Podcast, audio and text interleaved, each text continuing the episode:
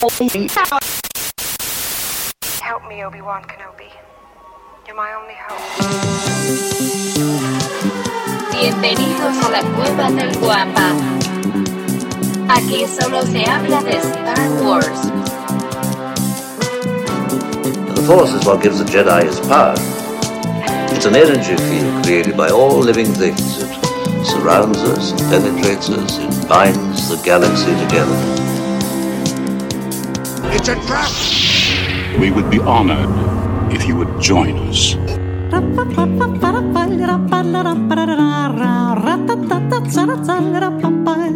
Señores, de esta manera iniciamos el capítulo, el episodio, ¿qué capítulo? El episodio 111 de su podcast Hablando de Star Wars, traído para ustedes por la cueva del guampa.com.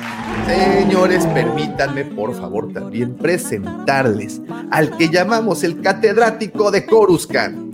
Con su temple paciencia y sabiduría nos ha educado a los más necios del imperio.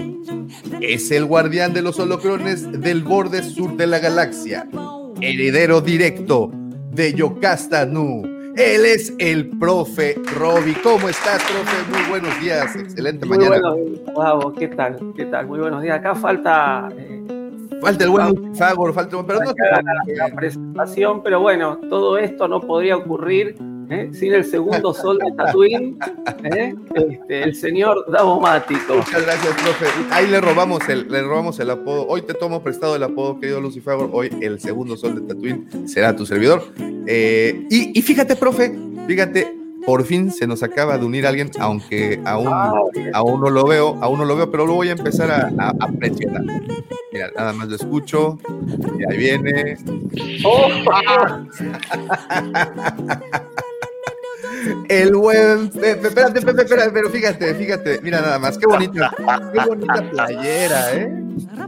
Qué bonita playera, mira. Vean nomás, amigos, ¿cómo están? Buenos días, buenas tardes y buenas noches. Bienvenidos a donde, de donde estén escuchándonos. Muchas gracias, Davomático, Lucifagor, que todavía no lo veo conectado. Se acaba de conectar. The Dark Lord of the Sea. Ahí está, fíjate. Lord. Para Aquí preguntan por ti. Para aquellos que no nos están viendo, este, ¿sí se escucha bien? Sí, sí, sí. Batallé, batallé un poco, pero ya. Hice, hice un, un hard connect. Este, traigo un lightsaber, ya que el tema que se va a tratar hoy es de los que más me gustan. Es tremendo, es tremendo, es tremendo, es tremendo. Mira, y suena. ¿Eh? ¿Eh? Mira. tú debes de saber, mi Davo, ahí tienes de seguro de tener varios. Chuladas, chuladas. Fíjate que no, ¿eh? Curiosamente son de esos artículos que apenas llegan y se van. Y me sorprendió muchísimo ver el alto costo de, por ejemplo, el sable de Vader, eh, ese, de, esa, de esa marca precisamente. Altísimo, ¿eh? Así es que si les llegan alguno de esos sables, señores, cuídenlos muy bien porque de verdad es un artículo que les, les gusta. Eh, pues bueno, también, mira, Pepe tenía, tenía una presentación y es que esto más o menos iban así. Permítame presentarles, porque no, no, no, la tengo que usar. Digo, le dediqué un ratito, entonces me veo obligado a utilizar esto y espero que les guste.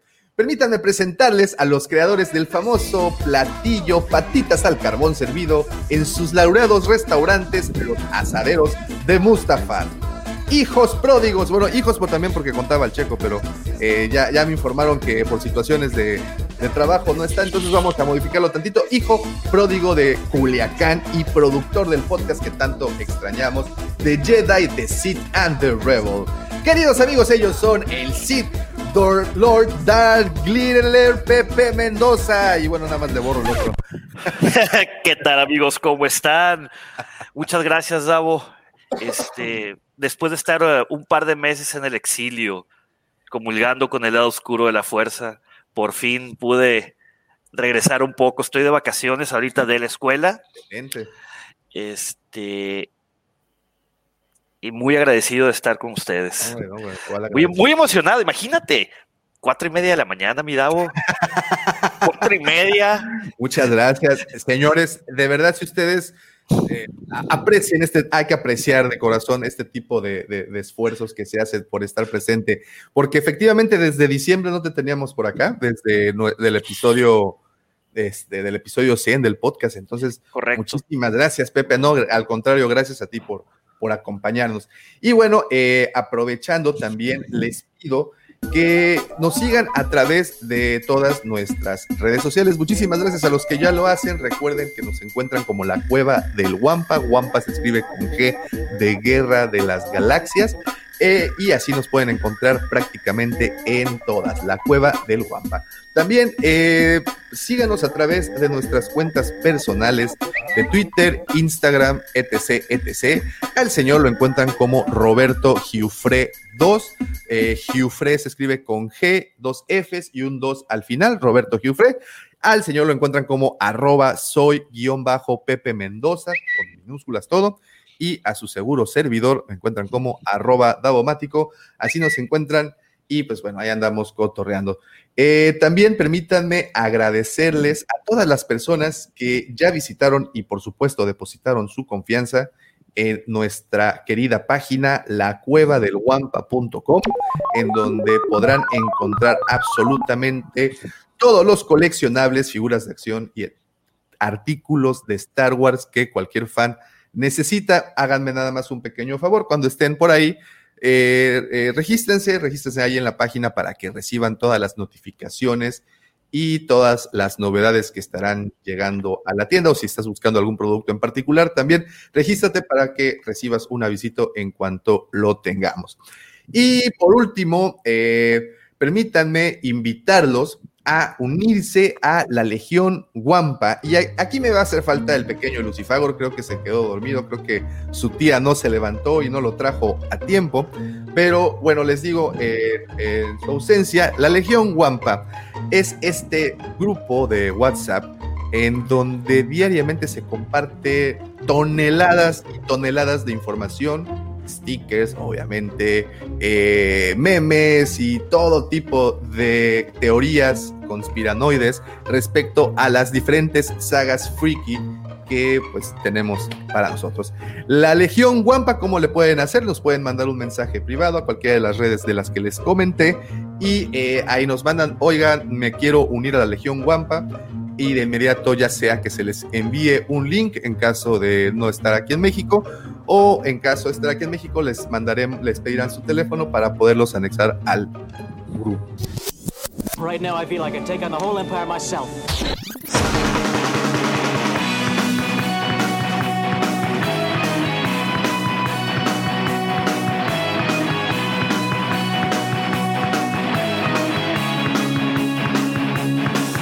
Antes, antes de continuar con esto, vamos, vamos rapidísimo a las noticias, unas noticias muy, muy, muy, muy rápidas que nos encontramos por ahí en la red. Y es que, pues obviamente muchos estuvimos muy contentos con el anuncio del estreno de la temporada, bueno, o en este caso, eh, de la serie The Bad Batch. Y pues ya tenemos de nueva cuenta una fecha y nos dicen que debutará el 4 de mayo en Disney Plus tremenda celebración para el 4 de mayo que se viene con el estreno de esta serie que más de uno, y me incluyo, esperamos con bastantes ansias. ¿Tú qué tranza, Pepe? ¿Sí te gusta? The Bad Batch. Sí, claro, la estoy esperando. La estoy esperando. Con muchas ansias, ya queremos más, ¿no? De, de Star Wars, después de todas esas noticias, tanto revuelo, que bárbaro, nomás lo único que hacen es acabar con nuestra pobre, acabar y fracturar más con nuestra pobre y vasta comunidad, ¿no? Entonces, eh, The Bad Batch, como saben, pues bueno, se estrenará en Disney Plus. Eh, esta será las, eh, pues la siguiente serie realmente que se estrenará una vez que termine de WandaVision, que no sé si la estás viendo, Pepe. Sí. ¿Sí? ¿Y con, excepción de, con la excepción del episodio de ayer, no que ayer, que no vi el de ayer y no quiero meterme a ver spoilers, eh, los primeros dos episodios, mm, no sé, todavía no sabe ni qué pensar, pero a partir del tercero, oh hermano, este, los viernes, mientras hacía tarea en la computadora, este, me ponía a ver el de, WandaVision. Los primeros cinco minutos hacía tarea y los otros 25 ya mejor me quedaba viendo el episodio. Sí, está muy interesante, ¿eh? dio un giro bastante inesperado. No esperaba que estuviera, caray, con tanta calidad. No, eh, tremenda, tremendamente. De verdad que sí fue una, empezó un poquito, poquito este, ahí a tomar forma. Y, y bueno, sí, efectivamente, en un principio, eh, y aquí es en donde el buen Lucifago refunfuñaría al respecto, que bueno, no levantó, pero yo también pienso igual que tú, al principio empezó bajito, pero fue agarrando velocidad y lo que los entregaron al, a- ayer, ¿no? Ayer fue el, el estreno del, del último episodio, creo Sí. que quedó bastante, bastante bien. Entonces, muy recomendable para todos los que aún no lo han entrado, está bastante interesante. Eh, omítala si no eres fan de, Marvel, pues bueno, no, no, no le entres, pero, pero bueno, en fin, termina WandaVision y lo que sigue en estrenos es en, en marzo, continúan con eh, The Winter Soldier, Falcon y el Winter Soldier, creo que es la siguiente serie que- que viene. Eh, y posterior a eso, en mayo, ya se estrena 4 de mayo, The Bad Batch. Precisamente no pudieron haber escogido una, una mejor fecha para hacerlo. Y la última serie en estrenarse, que esa se va hasta junio, es Loki. Esas son eh, al menos las fechas que, que publicaron el día, hace un par de días. Y para nosotros, obviamente, lo interesante viene el 4 de mayo. Así es que yo sí, la verdad es que estoy bastante ya emocionado, sobre todo porque se trata de como el universo expandido de Clone Wars, bueno, al menos de la serie, y, es, y yo soy muy fan de, de, Clone Wars. Eh, otras noticias, esta yo creo que sí, sí, Pepe, sí, tú, tú sí me vas a, a poder guiar de la manita. Eh, Star Wars Republic Commando regresa a la vida en abril para PlayStation 4 y Nintendo Switch. Aquí sí me declaro culpable, yo la verdad es que sí fue un buen juego eh, que, que me aventé en el Xbox original y, desafortunadamente no tengo PlayStation 4 ni Nintendo Switch, así es que pues no lo podré vivir de nueva cuenta. ¿Tú qué onda? Mira, estoy en el proceso, en la transición de migrar de consolas a, todo a PC. Este fue un- ese juego casi no lo jugué. Eh, porque estaba metido más bien en, en- en- en Halo. Era casi full time. Eh, pero sí es grato ver que están regresando con, con juegos de, de esas épocas. ¿eh?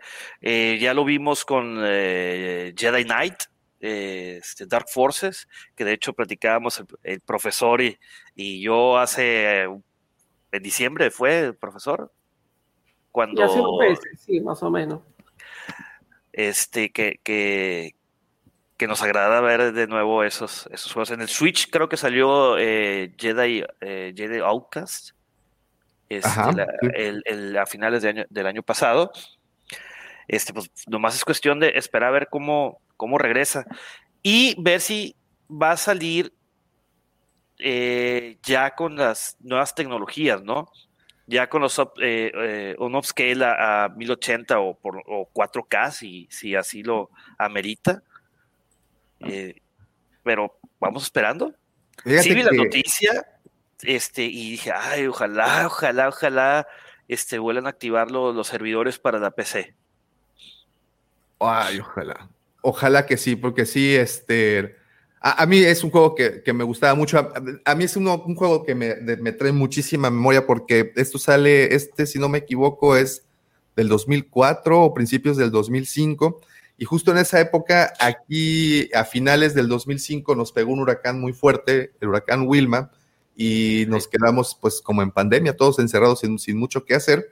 Eh, y ese fue uno de los que más le pegué y sí, me, me- me transporta demasiado para, para allá. Le pegaron a, la- a donde más duele, a la nostalgia. Totalmente, porque, ah, porque además el juego es, es bueno. O sea, estoy tratando de hacer como memoria. Ayer veía un par de gameplays en, YouTube y, en serio, que el juego no, las gráficas que tenían en ese momento no eran nada malas comparadas con las de hoy. Para los que no lo conozcan, es este eh, first person shooter, un- un shooter en primera persona, en donde tú eres un parte de un cuerpo élite de comandos de, de los Los clones. Clone Wars, ¿no? Eh, está ambientado en, en las guerras de los clónicas. Este, tú eres eh, parte de- del eh, escuadrón Delta. Sí, Es correcto, digo, me, es me acuerdo perfectamente nomás de que mis amigos preferían jugar Halo, entonces. Oye, que, que hablando de Halo, y antes de pasar a la última nota, eh, también me enteré, me enteré porque sí, no lo sabía. eh, ya están, eh, bueno, no por estrenar, porque es realmente hasta el siguiente año, eh, la serie de Halo. Eso está Sí. muy interesante. Yo no, no sabía nada, ¿eh? No sabía Sí, está, está de en- verdad nada. en eh, producción o preproducción, algo así. Pero sí, también se viene, este, pues quieren vi- revivir el- el- todo el universo de Halo de nuevo. Este, pues ya viene el, su nueva, su nuevo capítulo, ¿no? Eh, Halo Infinity, creo que se llama.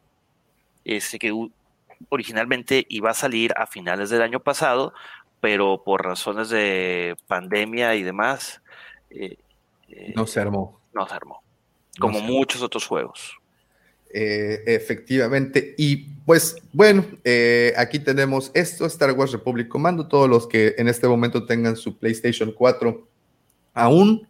O, y digo, ah, bueno, y el Nintendo Switch, pues ya están rayados y como bien dice Pepe, ojalá, ojalá, ojalá sí, este, eh, pues caray, lo saquen un emulador, no sé, lo que sea, a mí sí me gustaría jugarlo de nuevo. Incluso, yo no sé por qué no salió en un principio, o desde un principio en, en Xbox Pass, eh, que Ya. podrían haberlo sacado. Y bueno, otra de las cosas es que eh, Squadrons, por ejemplo, este siguiente mes ya lo podrán encontrar para todos los que son miembros de, del EA Play o Play EA, no sé cómo se llama la EA Play. EA Play. Eh, ya podrán encontrar Squadrons también ahí, lo que me lleva a pensar que no, les, no le fue tan bien al, al, al jueguito. Entonces, Le fue, eh, lo que pasó, mi querido Daumático, es lo siguiente. Al menos en el mundo de la PC, tiene muy buenos reviews, ¿eh?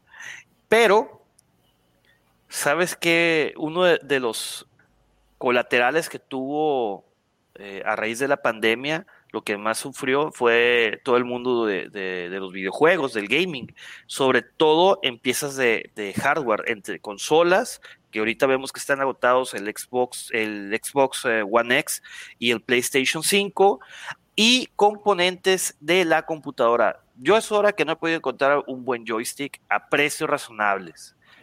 Los joysticks que te costaban 20, 25 dólares, ahorita te, te cuestan 100 dólares. Y la verdad, por más fan que sea, no voy a pagar 100 dólares por un joystick. wow.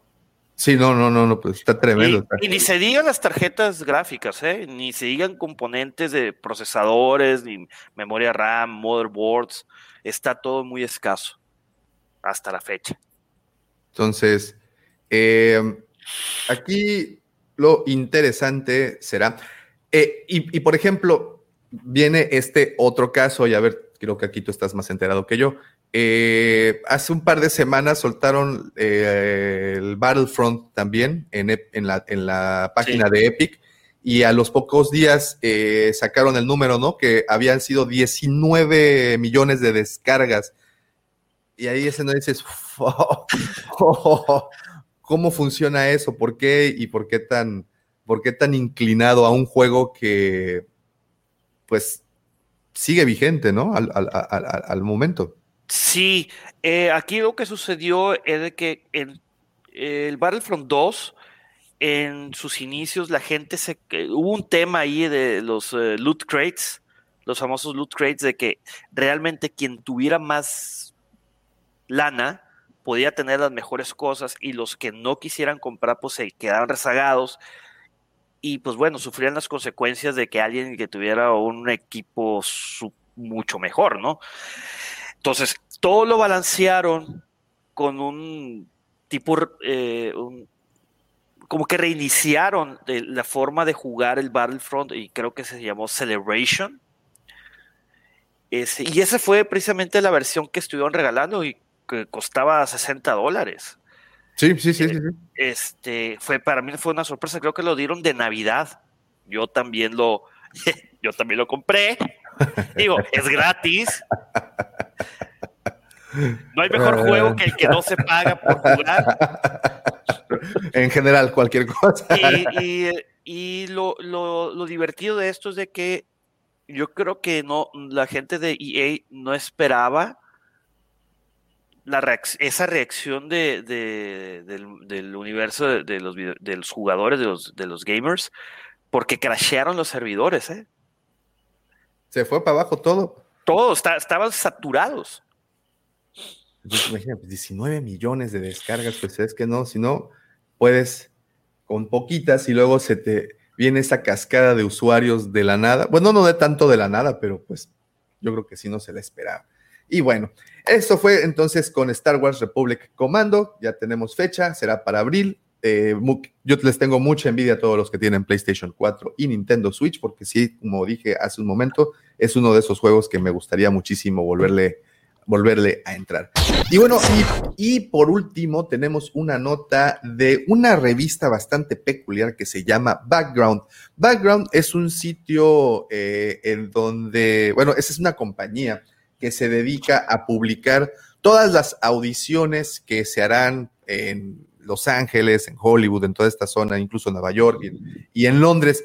Pero eh, la que publicaron en particular fue del, de la sección de, Londres, que como saben, pues eh, hay muchos estudios norteamericanos aprovechan ciertas instalaciones para filmar sus películas. Esta revista, Background, eh, pertenece a alguien de allá y publicaron una nota bastante interesante, una confesión del señor Tom Holland, que como saben, ustedes también bien lo saben, es inglés, y este señor eh, platicaba o platicó en esta nota todo el proceso que fue cuando eh, intentó audicionar para Star Wars. Y bueno, que prácticamente eh, fueron dos personas a esta audición eh, pues estas dos personas, una de ellas fue él, la otra, pues, ninguno de ellos quedó para el papel, estaban audicionando para Finn. Y lo interesante, y al menos me detuve en esta nota, eh, la razón fue que no, no sé si ya Finn causó eso que Lucifagor le llama surco, y ya no me puedo imaginar a otro actor haciendo el personaje, o posiblemente si se hubieran ido por la línea de Tom Holland, Finn hubiera sido un personaje diferente y que hubiera tenido más empatía. ¿Ustedes cómo ven?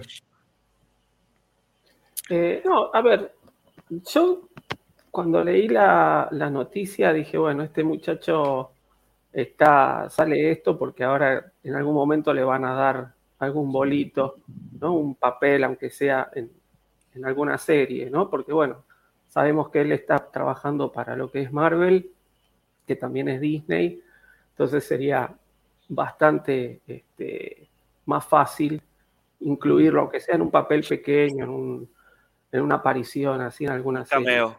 En un cameo, exacto. Eh, me resulta simpática la nota porque, bueno, sí, es una anécdota, ¿no? Este, él cuenta que pasó varias eh, entrevistas, digamos, ¿no? en un proceso de, selección y cuando le tocó hacer lo que sería la última, este, la última presentación, le agarró un ataque de risa porque le habían puesto una, persona que tenía que, hacerle como de acompañante, que se ve que hacía de droide este, astromecánico o algo así, porque dice que se la pasaba haciendo ruiditos con la boca y a él eso le, le causó mucha gracia y no podía parar de reírse. Eh,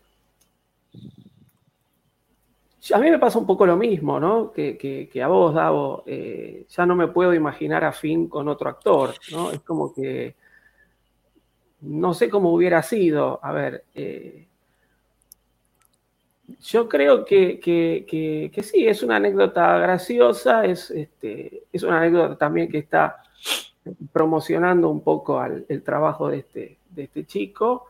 Y, bueno, si aparece en alguna serie o así, aunque sea haciendo un, pequeño papel, bienvenido sea, ¿no? Bienvenido sea. Este, yo realmente no le, no le di mucha atención a la noticia porque me pareció que era una anécdota, una simple anécdota risueña, ¿no? De un actor que, por suerte, hoy es muy conocido y tiene mucho trabajo, por suerte para él, eh, pero sí es cierto que salió en esta revista y después un montón de páginas se hicieron este, acopio de la noticia. ¿no? Entonces, eso quiere decir un poco que Star Wars este, todavía sigue, sigue vendiendo, a pesar de, este, las, a pesar de las fragmentaciones, a pesar de los, de los malos tragos que, a veces podemos tener por, por, otras noticias que no nos gustaría que, que ocurriesen Pero bueno, seguimos en el candelero y esa, esa es la impresión que me da. E- Ese es lo más importante de esta nota, efecti- efectivamente.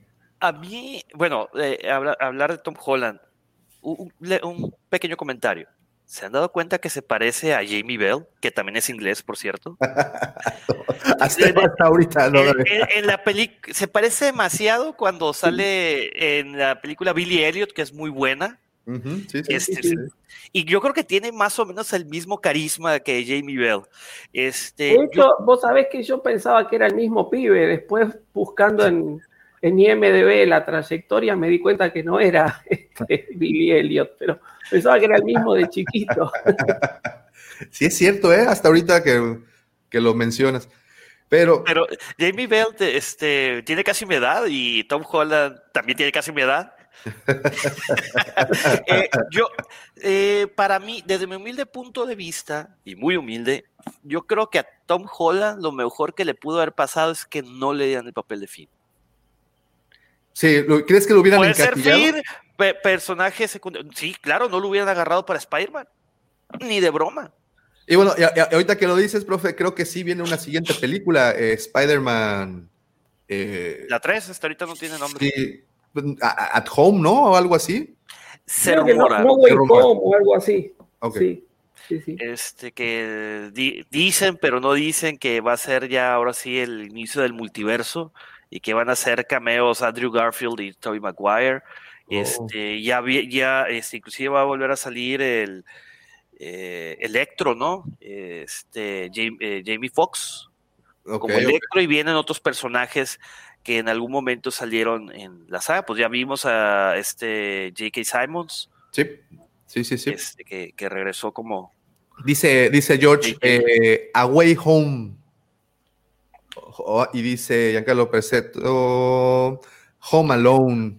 Sí, salieron muchos, salieron muchos memes con, con el nombre. Este, a mí me causó gracia uno que decía eh, Spider-Man Phone Home, ¿no? Como, como la serie. como E.T. Phone Home. Phone Home. Spider-Man Phone Home. decía, pero sí, salieron montones de memes con el tema del nombre. Pues, ay, sí, seguramente será por eso. Dice, que dice es No Way Home. Perdón, No Way Home. Bueno, son, dices Pepe que son, son rumores, ¿no? Que todavía no hay. Tengo entendido que todavía no hay un nombre, eh, pues ya definitivo. Pues ya ves de que de repente le ponen nombres para ocultar eh, cuál, es la filmación de la película cuando van a ciertas eh, locaciones. Sí, sí, sí, sí, sí, sí. Mira, tenemos aquí Spider-Man Home of Toño, E.T. Phone Home, y, bueno. Y dice Maxi, bueno, Tom Holland es Spider-Man y Nathan Drake es a futuro, podría ser personaje eh, onda Cal Kestis. Eh, ¿Recuerdan Malcolm del medio? Sí. ¿sí? ¿Sí? Eh, ¿Recuerdan a uno de los amiguitos de Dewey? Uno que le ponían unos calcetines en las manos porque se hacía daño y va a su casa y con un hacha le da en la torre a muchas cosas. Yo no sabía que ese chico cuando creció se volvió precisamente Cal Kestis, el, el actor, eh, que no me acuerdo cómo se llama, siempre se me olvida. ¿Cómo, es, ¿cómo se llama? Cameron Ma- Monaghan. Es Cameron Monaghan. Es el mismo actor. Entonces ahí, eh, y aquí seguimos. ¿De veras? Spider-Man Home Office. Y sigue, sigue la, ¿cómo sigue la No, sigue dando, y seguirá, y seguirá. Y dice George, de hecho sacaron un pequeño tráiler donde van los tres caminando por un pasillo y en un pizarrón están los nombres escritos. No Way Home, ya es ¿Ya es oficial. Ah, ok. Ahí está. Muchas Gracias, Jorge. Muchas gracias, George. Muchísimas gracias. Y pues bueno, esas, esas fueron las notas. The Force is with you, young Skywalker. You are not a Jedi yet.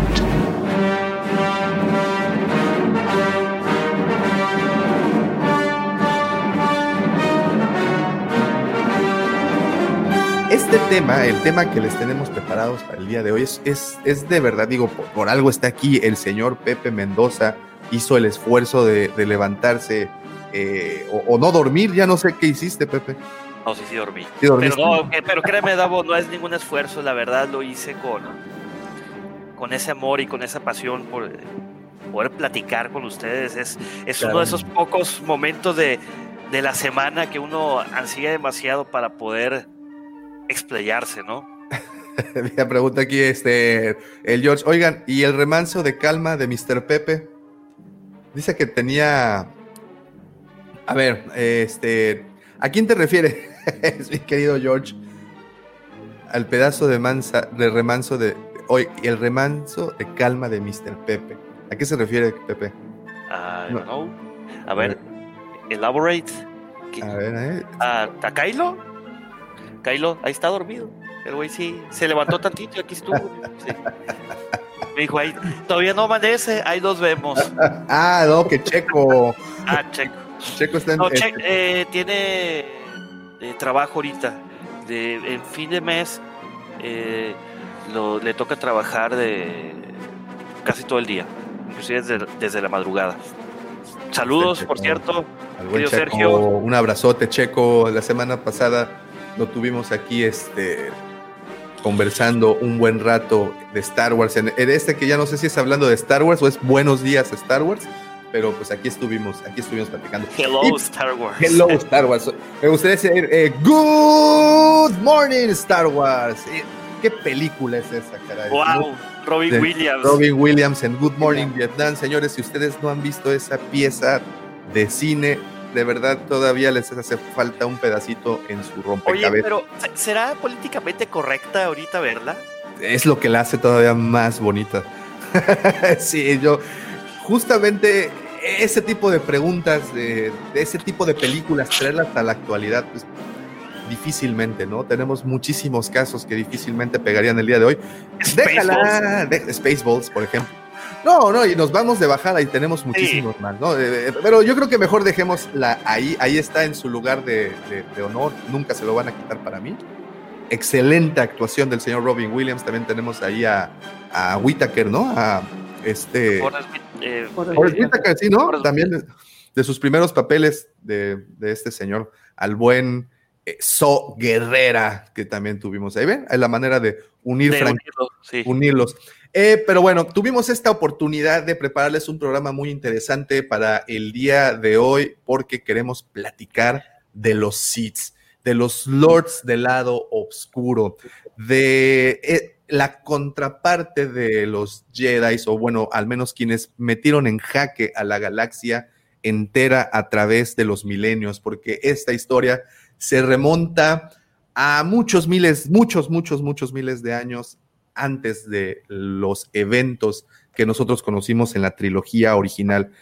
Eh, yo creo que un tema como el de los Sith sería muy injusto detenernos en lo que el canon actual dice que pasó. Yo creo que sería, eh, pues, desmembrar una obra de arte.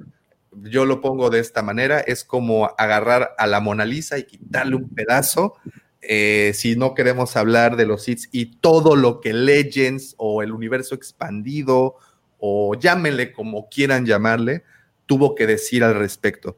Es una de esas eh, historias muy bien desarrolladas para Star Wars eh, y, bueno, bastante, bastante interesante y, y personajes que creo que podrían tener sus propias películas, podrían tener sus propias eh, líneas independientes de todo y creo que serían personajes de muchísimo peso. Eh, y, y bueno, ¿qué más puedo decir de ellos? Y por eso están estos dos, de este lado, perdón, estas dos personas conmigo que, caray, por favor, señores, como decimos aquí, arránquense, por favor, porque de esto, échenle, échenle. Profesor. ¿Con qué quieren empezar? Porque hay, hay mucho. Bueno. Bueno, si quieren, arranco dando este panorama histórico y, y después profundizamos por ahí un poco en, en algunos personajes directamente, ¿no? Eh, el tema de lo- del origen de los ¿no? Viene, este, se, fue dando con, el tiempo. Este, y arranca aproximadamente unos 24.500 años antes de la batalla de Yavin, este, con lo que se conoció como el primer gran cisma. Este, todavía no, no, no podemos hablar de Sith pero sí hablamos de Jedis oscuros. Esto ocurre eh, posterior a la batalla contra el Imperio Infinito de los Rakata, que eso hablamos este, la semana pasada. ¿no? Eh, aparece un, general, un, Jedi que este, decía que su, eh, el poder de los, de los Jedi no tenía que venir de la contemplación, no tenía que venir de la meditación, sino que al contrario, era mucho más poderoso cuando venía de las emociones. Este, este Jedi era Sendor, que aparece medio de casualidad en el, universo de Star Wars. Eh, la primera mención que tenemos de Sendor es en las novelas de la trilogía de Han Solo del año 1997, escrita por Anne Carol Crispin, eh, y lo, pone como una especie de expresión, como ahora se está poniendo de moda este, el Dank Farrick, eh, lo pone así como una expresión de, como una maldición que hacen este, Han Solo o Lando, que dicen algo así como, eh, yo lo tengo en la, traducción, ¿no? Digamos, dice algo así como, por todos los esbirros de Sendor, ¿no? Este, Y es la única mención que hay, aparece varias veces a lo largo de la novela. Bueno, se va a tomar este nombre y en el año 2001, en la revista Star Wars Gamer, en la número 5, eh, Abel Peña va a escribir una nota sobre, eh, el, sobre varios, y entre ellos el general Sendor.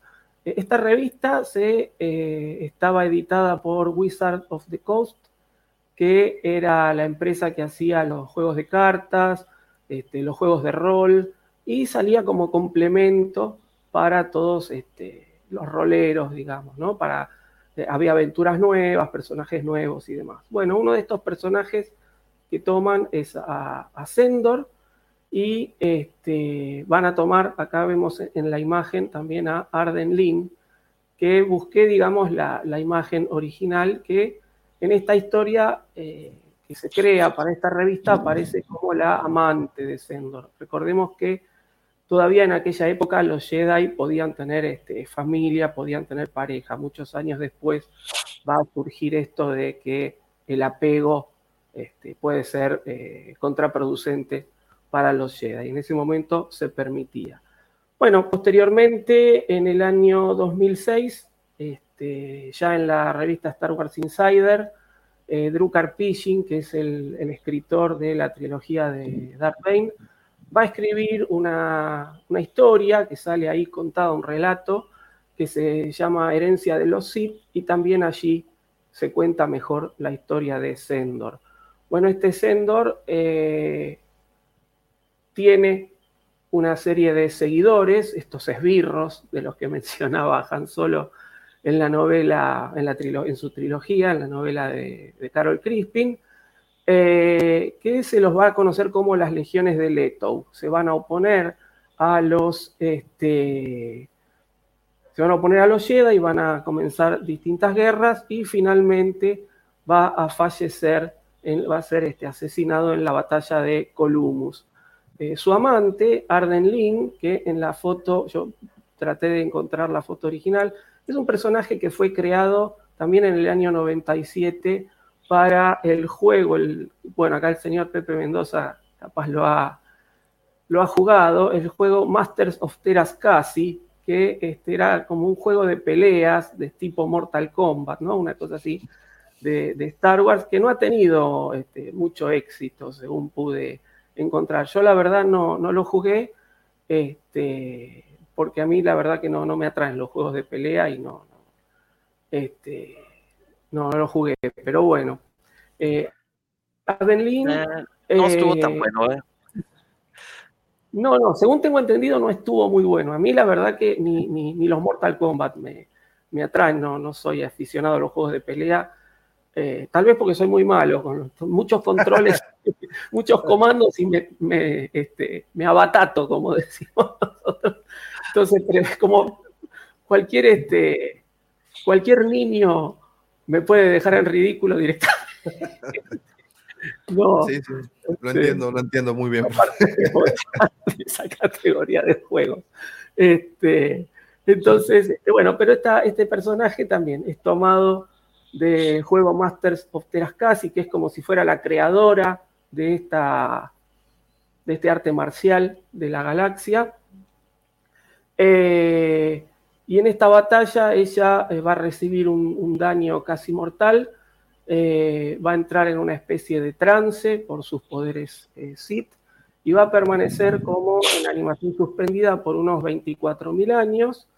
va a ser encontrada posteriormente por nuestro querido amigo Palpatine, que la va a despertar, la va a revivir eh, y ella va a ser la que este, se encargue de enseñar este arte marcial, el Teraskasi, este, a Palpatine y a sus eh, seguidores. ¿no? Finalmente, este, Arden Lin va a ser asesinada por uno de los clones de Palpatine. Todo esto después se va recuperando en sucesivas novelas, cómics y demás.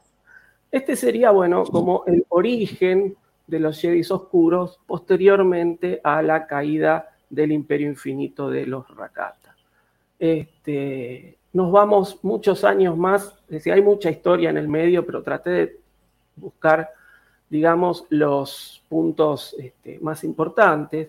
Nos vamos al año 7000 antes de la batalla de Yavin, donde ocurre el segundo gran cisma y lo que se conoce como la, eh, los 100 años de oscuridad. ¿sí? Comienzan los 100 años de oscuridad, donde nuevamente unos Jedi que se consideran como los sucesores de Sendor este, se oponen este, a, la, a, la, orden Jedi y comienza una guerra entre los Jedi eh, oscuros y los Jedi luminosos, y 100 años después, cuando finaliza nuevamente esta guerra con este, la victoria del lado luminoso, una serie de Jedi son exiliados este, y comienzan a vagar por el espacio. ¿sí? Los más sí. Pregunta, profe, esto sucede en Titan, ¿no? En el, en el planeta este que tuvimos oportunidad de ver precisamente en, en, el Mandalorian, en esa trágica, trágica escena en donde destruyen el Razor Crest, donde raptan por primera vez a Grogu, en donde vemos a los Dark Troopers. Ese planeta Titan es en donde ocurre todo esto de lo que hablas, ¿correcto? Sí, sí, sí. Recordemos que este, Titan va a ser tomado eh, por el universo expandido como el planeta donde se origina la, la Orden Jedi, ¿no? Este, y eh, que en, un comienzo se los llamaba los, Jedi Bendu. Este, bueno, la, guerra de los 100 años de oscuridad va a ocurrir también a lo largo de, toda la galaxia, pero se va a centrar, sí, en Titan. Y este, estos Jedi exiliados comienzan a vagar por el espacio y van a encontrar el planeta Corriban, que después va a ser llamado Moravan, pero es el planeta de origen de la raza Sith, que es una raza eh, que se, inclina hacia el lado oscuro, digamos. Tiene una, parte de su población que es usuaria del lado oscuro. Bueno, estos Jedi, eh, acá podemos ver las imágenes, el más importante o el líder del grupo es Ayunta Paul, eh, que va a ser, es un general que aparece en el juego Night of the Old Republic. Eh, y después es tomado justamente para eh, formar parte de estos relatos que hablan de los 100 años de oscuridad. Eh, y sus seguidores, ¿no?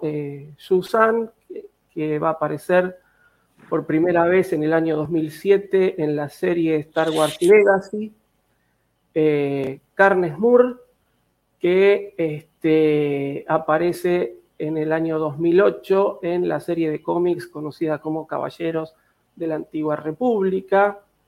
Eh, Remulus Dreipa, Remulus Dreipa aparece en el año 2012 en los cómics que son conocidos como la tribu perdida de los Sith. Y por último, eh, Sorsus Sin, que es creada específicamente para eh, la publicación del libro de los Sith, ¿no? que es, oh, que salió en el 2016. este, es creada específicamente para, para, este libro como la relatora. Este libro eh, está muy lindo, yo lo recomiendo también para aquel que lo pueda conseguir. Está como este, formado por diversos fragmentos de diversos escritos de los Sith que han sido recopilados por Luke Skywalker. E, e, este libro, eh, Los secretos de los Sith, así como lo narra Luke en, el, de los Jedi, ¿es, igual lo que hace Sorsus Sin eh, con, No, en realidad el libro está, eh, si bien está creado bajo la, misma premisa ¿no? que, el, que, la senda Jedi, que el libro de, de Jedi Path, está eh, armado como una recopilación de distintos escritos de distintos Sith, ¿no? que Luke ha ido encontrando a lo largo de su búsqueda por la galaxia y lo compiló en un solo volumen. Entonces vamos a tener el fragmento escrito por Sorsu Sin, que serán unas 15, 20 páginas, después fragmentos escritos por otros Jedi, inclusive por, hay un, fragmento todo de las, de las Hermanas de la Noche, este, y, cada, lo, lindo de esto, no sé si se, si se podrá ver, si queréis lo muestro en, en, pantalla. Este, lo lindo de esto es que cada, cada fragmento tiene una forma distinta. ¿no? Este primer fragmento es el escrito por Sor Susin, parece que fuera un libro con los bordes este, quemados. ¿no? Después tenemos otro que parece más hecho por computadora, por una máquina, que relata ¿sí? otros hechos. Este, tenemos, por ejemplo, el de las hermanas de la noche, que parece escrito en una serie de pergaminos, entonces los bordes son redondeados. No, está, cada, fragmento está eh, armado como que fue encontrado de distinta este, de distintas fuentes y hecho con distintos papeles, distintos materiales. Y justamente, eh, perdón, platicábamos la semana pasada, si no mal recuerdo, de este, de este nuevo libro que aparecerá en los próximos meses de los secretos de los Sith, perdón. Sí. Eh, justamente eh, tuvimos la oportunidad de platicar y bueno, ahora mencionas este libro, que creo que es de esas publicaciones que vale muchísimo la pena invertir. No es un libro barato, al menos el que mostraste, profe, no es un libro nada, nada económico, pero creo que vale la pena, vale la pena invertir ahí. Este, la verdad que esta serie de libros eh, está muy linda. Yo tengo, digamos, los tres que más me gustaban, que es de Jedi Path, eh, el libro de los Sith y el de los, el gremio de los cazarrecompensas. Después hay tres o cuatro más. Este, está lamentablemente el de los archivos rebeldes, se me escapó, se me escapó. Este, son esos momentos ¿no? que uno dice, este, bueno, espero a cobrar, ¿no? Tenía, la plata, tenía, la plata, pero dije, no, no quiero gastarla ahora, espero a fin de mes para cobrarlo y ya cuando cobré y me lo quise comprar estaba agotado y hoy acá en Argentina es imposible de conseguir, no está por ningún lado, así que bueno. Si lo tienen... Lo he perdido este, después está el libro de este, El Imperio, que ese no, no me lo compré, ese sí se sigue consiguiendo por acá, pero no me lo compré porque estuve viendo y es prácticamente la misma información que hay en los libros de rol, y los libros de rol ya los tengo. Así que como recomendación, eh, si ustedes llegan a tener estos libros en sus manos, en la librería, no dejen pasar la oportunidad porque eh, a pesar que digo, muchas personas no los compran porque piensan que no son novelas, que no cuentan una historia, que esto. Pero creo que nos ofrecen una infinidad de detalles en cuestión de este tipo de, relatos que vale la pena. Entonces no dejen pasar la oportunidad. Si los tienen en mano, ahí avientan. están escritos también a modo de, novela, ¿no? son libros recopilatorios de información para hacerlos más entretenidos, este, justamente, por ejemplo, el libro de los cada fragmento escrito por un sitio distinto está escrito como desde su propia perspectiva, ¿no? En primera persona, este, como si fuera un relato, como si fuera más que nada un, diario íntimo por ahí en algunos casos.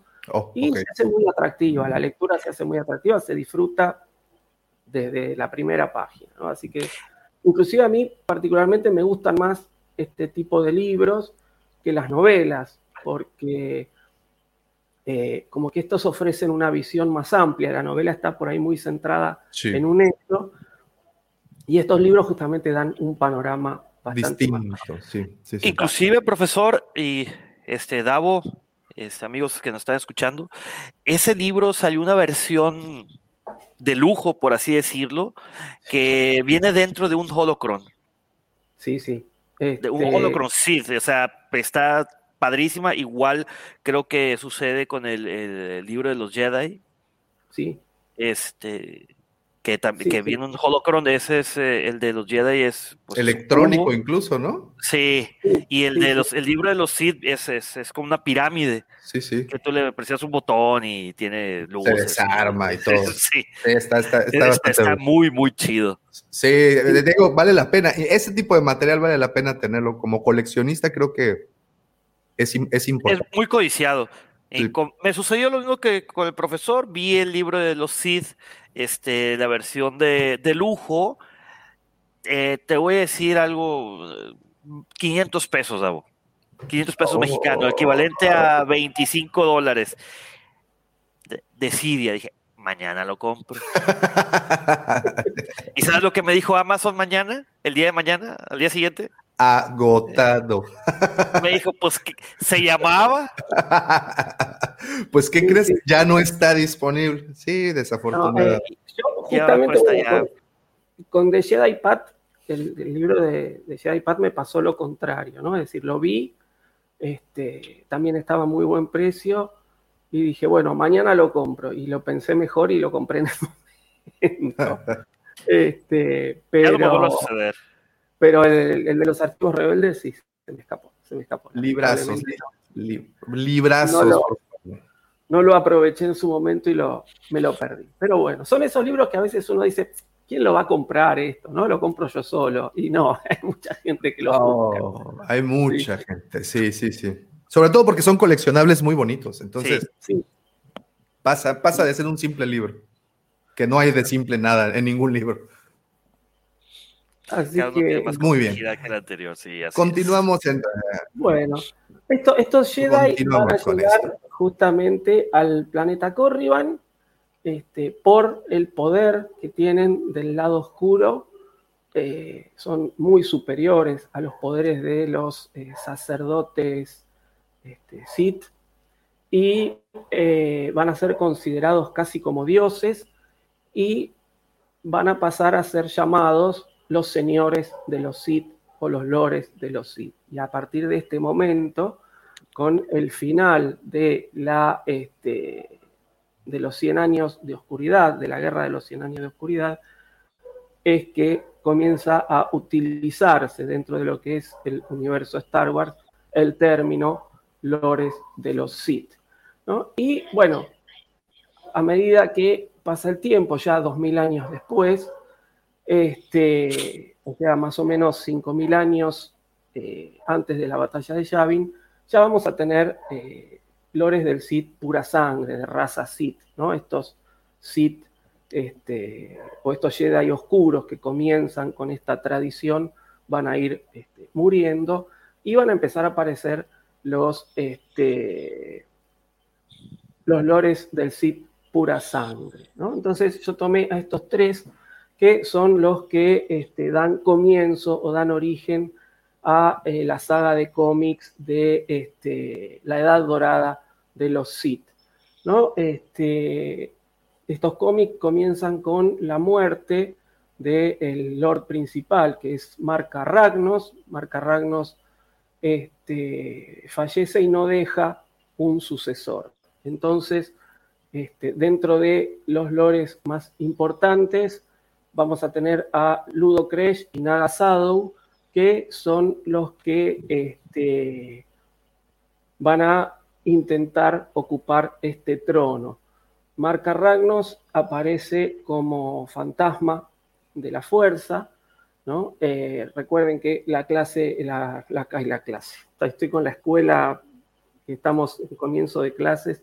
El programa pasado, este, el programa pasado que hablamos de que los Sith también podían transformarse en fantasma de la fuerza, pero estaban circunscriptos a un lugar. Bueno, Marca Ragnos solo se podía manifestar allí en, en Corriban. Este, se aparece ante eh, sus dos discípulos y este, les pide por favor que se unan, porque eh, todos los, los Sith ya desde esa época veían que si eh, había peleas internas iban a terminar este, extinguiéndose, ¿no? Este, bueno, Nagasado y Ludo Cres no le hacen caso eh, y comienzan una guerra interna ¿sí? este, entre ellos. bueno, esta guerra interna, sí. Perdón, profe, entonces esto los, los Sith o la raza, los pura sangre en este caso, la, raza que se les conocía de esta manera, ya en su naturaleza tenían este, esto que caracteriza a todos los Sith, que es... Eh, exacto, ese deseo de poder, esa, se hace mi voluntad, esa pasión, ¿eso es propio de esta raza? Eh, sí, digamos que los Sith están concebidos como una raza totalmente belicosa, una raza guerrera, donde, este, y que están lideradas por una especie de clase dominante, eh, que son los sacerdotes, este, los sacerdotes Sith, ¿no? que son aquellos que pueden utilizar el lado oscuro. Entonces, al estar dominados por el lado oscuro, tienen esas ansias de conquista y poder todo el tiempo. Este, sí. Voy a hacer un pequeño comentario. Eh, yo creo que es muy similar eh, a la época de, los emperadores romanos, queridos oh, amigos. ¿Por qué? Porque siempre eh, todo el mundo deseaba ser el emperador. ¿Y qué es lo que sucede en la historia, en la historia romana? traiciones, asesinatos, de, eh, pues sí, derrocaban a, emperadores. Y es exactamente lo mismo. Y sucede eh, lo que la historia que comenta el profesor de, que cuando moría eh, cinco, mil antes, cinco mil años antes de que se deshiciera el Senado, el Senado de la República, este, marca, el parteaguas fue la muerte de Marca Ragnos, este, pues no, que no dejó un sucesor eh, establecido. Entonces ahí fue donde eh, Ludo Crash y Naga Que este, creo que eh, Sado tiene, proviene de un linaje de los Jedi oscuros originales. Entonces eso, él cree que lo hace más digno de ser el sucesor. Ahí se genera una serie de cosas, este, pues es, es comparable, ¿no? Este, y respecto a lo que comentabas de que sí, que eran los, que eran los Sith, este, pues más bien es una orden, ¿no? al inicio del programa hacías esa pregunta, Davo, este, pues es una orden. No es una raza per se. Yo, yo, yo creo que se convierte en, es una orden, porque ya no nomás eh, es un solo planeta, sino se extiende a, pues muchas otras razas, ¿no? No, por supuesto, por supuesto. Es decir, eh, se origina o está concebida como una raza originaria, pero se extingue y su, legado es justamente que, se terminan de, expandiendo sus, eh, sus doctrinas, ¿no? Así que sí, sí, como bien dice Pepe, termina siendo este, una orden. Un poco lo que está pasando hoy con este, el mandaloriano, ¿no? Correcto. somos mandalorianos solo los que nacimos en Mandalor o es un credo, es una orden que se ha extendido a lo largo de la galaxia. Pero sí tiene un origen como una raza. Los, pura sangre es, por ejemplo, los tenemos aquí en pantalla, estos Naga y Lugo Kresh. Eh, lo que caracterizaba, pues su piel roja, esos tentáculos que les, brotaban por las mejillas o por los pómulos. Ahora, lo que alcanzo a ver es que eh, Marca Ragnos no, no, no, no, compartía la misma fisionomía de los otros dos. Eh, sí, sí lo comparte, ahí lo estás viendo como un Force Ghost. Oh, ok, ok, ok, ok, Ya, ya, ya.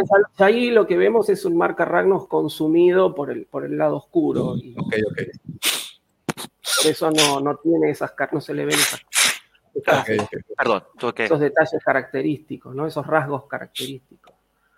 Este, bueno, yo no, no quiero spoilear mucho, está bien, ¿no? Son cómics que han salido hace muchísimos años. No hay problema, estamos en no todo, el mundo, todo el mundo, lo ha, lo ha, este, lo ha podido leer, pero este, las, eh, los problemas entre Ludo Crash y Nagasado son principalmente eh, expansionistas. ¿no? Ludo Crash quería obtener el poder de, los Sith eh, o ser el, dirigente o el, máximo poder dentro de los Sith pero seguir circunscripto al planeta Corriban, mientras que Nagasado lo que quería era expandir el imperio Sith por toda la galaxia. Este, bueno, entre distintas este, luchas que hay entre ellos, finalmente termina imponiéndose Nagasado y allí va a comenzar este, las primeras guerras Sith, ¿no? las guerras expansionistas Sith que se encuentran con la antigua república, y comienzan las luchas.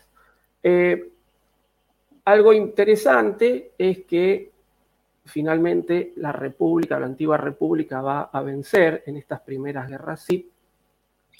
Y este, Nagasado va a escapar al exilio y va a llegar a un planeta que todos este, conocemos, ¿no? que es justamente Yavin 4 y allí va a establecer su base y este, se van a construir los famosos templos Masasi que vemos en este, Una Nueva Esperanza. Y, fíjate que aquí, aquí la comparación que hacía Pepe con los Sith en la antigüedad, eh, como los romanos, esta serie de traiciones y esta serie de, de cosas que sucedían, eh, por la indumentaria de Nagasado y sobre todo por la arquitectura de Yavin o de los templos que nos muestran en Yavin, a mí se me transporta más a los faraones egipcios, eh, incluso por la indumentaria ¿no? que utilizan en este momento. No sé si en algunas imágenes de Nagasado, no sé si han tenido oportunidad de ver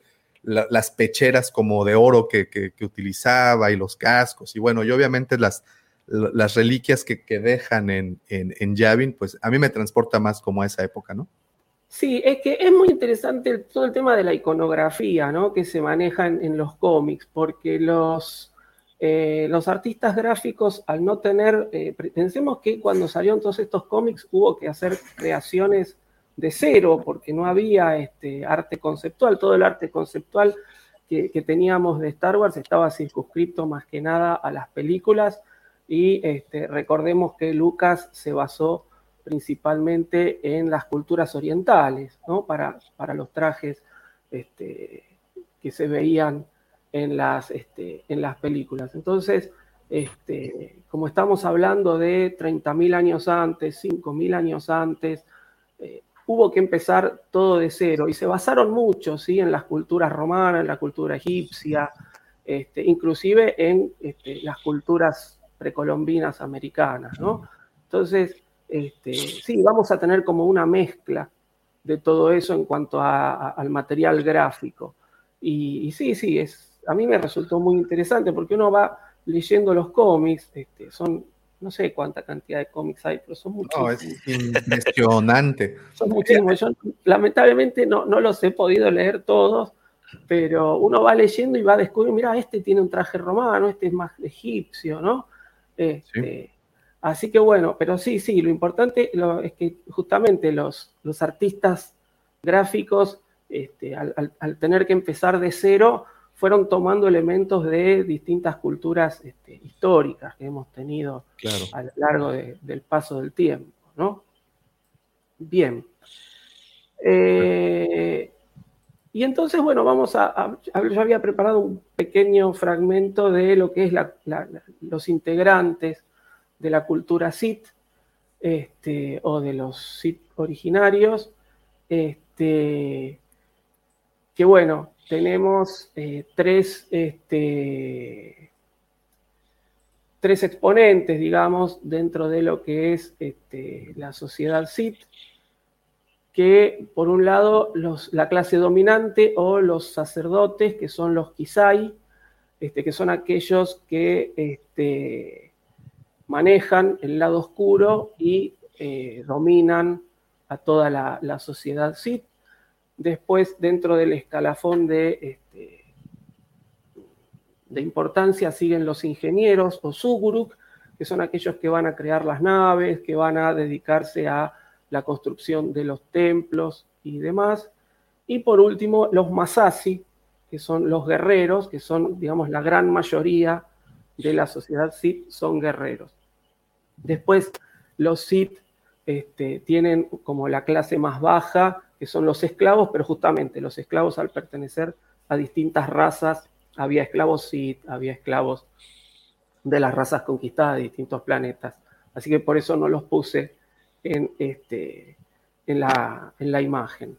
Pero básicamente la sociedad Sith estaba conformada por estos tres estamentos, los más importantes, que eran los sacerdotes, que son aquellos que van a heredar o van a aprender de los Jedi oscuros el, uso más, este, más en detalle del lado oscuro. Este, los ingenieros, justamente que son los que, como los cerebros de la construcción de lo que es el imperio Sith y sus maquinarias, y los Masasi, que eran guerreros, pero también eran, digamos, un poco la, este, la fuerza bruta de este, este imperio, ¿no? Eran utilizados también como obreros, este, además de los esclavos. Bueno. Y, eh, perdón que te interrumpa, pero continuamos viendo las características en la, en la raza de los Sith. Vemos eh, en las imágenes que estamos eh, teniendo aquí en pantalla para los amigos que nos escuchan desde Spotify, bueno, desde la versión podcast, tenemos la imagen y la constante, se los quiero describir, la constante en, la raza Sith es eh, su piel es una tonalidad carmesí, roja. Eh, algunos de ellos utilizaban tatuajes que también son como muy importantes en su iconografía y en, su, en, la cultura original de los Sith.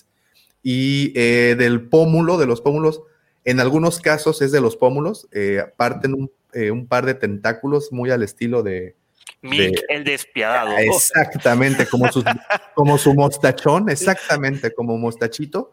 Y en otros casos, pues de, los pómulos, en otros casos un poquito más abajo, pero bueno, tienen esos 12 pequeños tentáculos que brotan de la cara.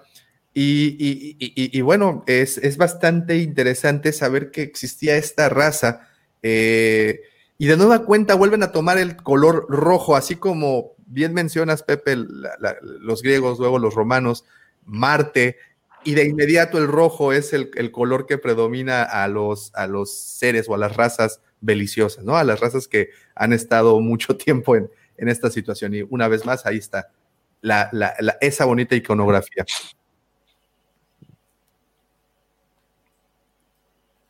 Listo. Bueno, sí, además, bueno, el, rojo eh, representa, este es un color que representa la pasión también, ¿no? Y recordemos que el lado oscuro es un lado de, la fuerza, es eh, la fase de la fuerza que se mueve a través de las pasiones, no a través de la este, introspección o la meditación. Entonces, bueno, eh, yo creo que fue acertado para esta raza darle esa tonalidad rojiza, porque es una raza justamente que se rige este, por la pasión, digamos. Y asimismo, después, todo el legado Sith, ¿no? que va a ser justamente este, la exacerbación de las pasiones, la exacerbación del egoísmo, ¿no? y, bueno, el rojo me parece que justamente ha sido más que una buena elección para este tipo de, de iconografía. Muy bien. Pero, otra cosa también eh, de los SIDS es que, em, como bien comenta el profesor, pues ahí aquí lo estamos viendo, tenían esta sociedad. Entonces, por más bárbaros que se les pueda llegar a creer o por más eh, primarios que se les pueda crear a, estas, a esta civilización, porque pues bueno, ya tenemos una, una estructura, entonces ya se le llama esta civilización beliciosa, esta, eh, lejos de la romana, puede ser como una especie de civilización, eh, no sé por qué más, me figura más a la, a la mesoamericana, ya tienes ahí ingenieros, ya tienes ahí una sociedad más establecida, más escalafonada. Eh, y, bueno, la referencia es tremenda, ¿no? Me, gusta mucho todo, todo este origen, eh, toda la iconografía de, por ejemplo, Corriban, que se convierte en este panteón de sagrado para, para, para ellos, ¿no? En algún punto, es lo que mencionabas en un principio, ¿no, profe?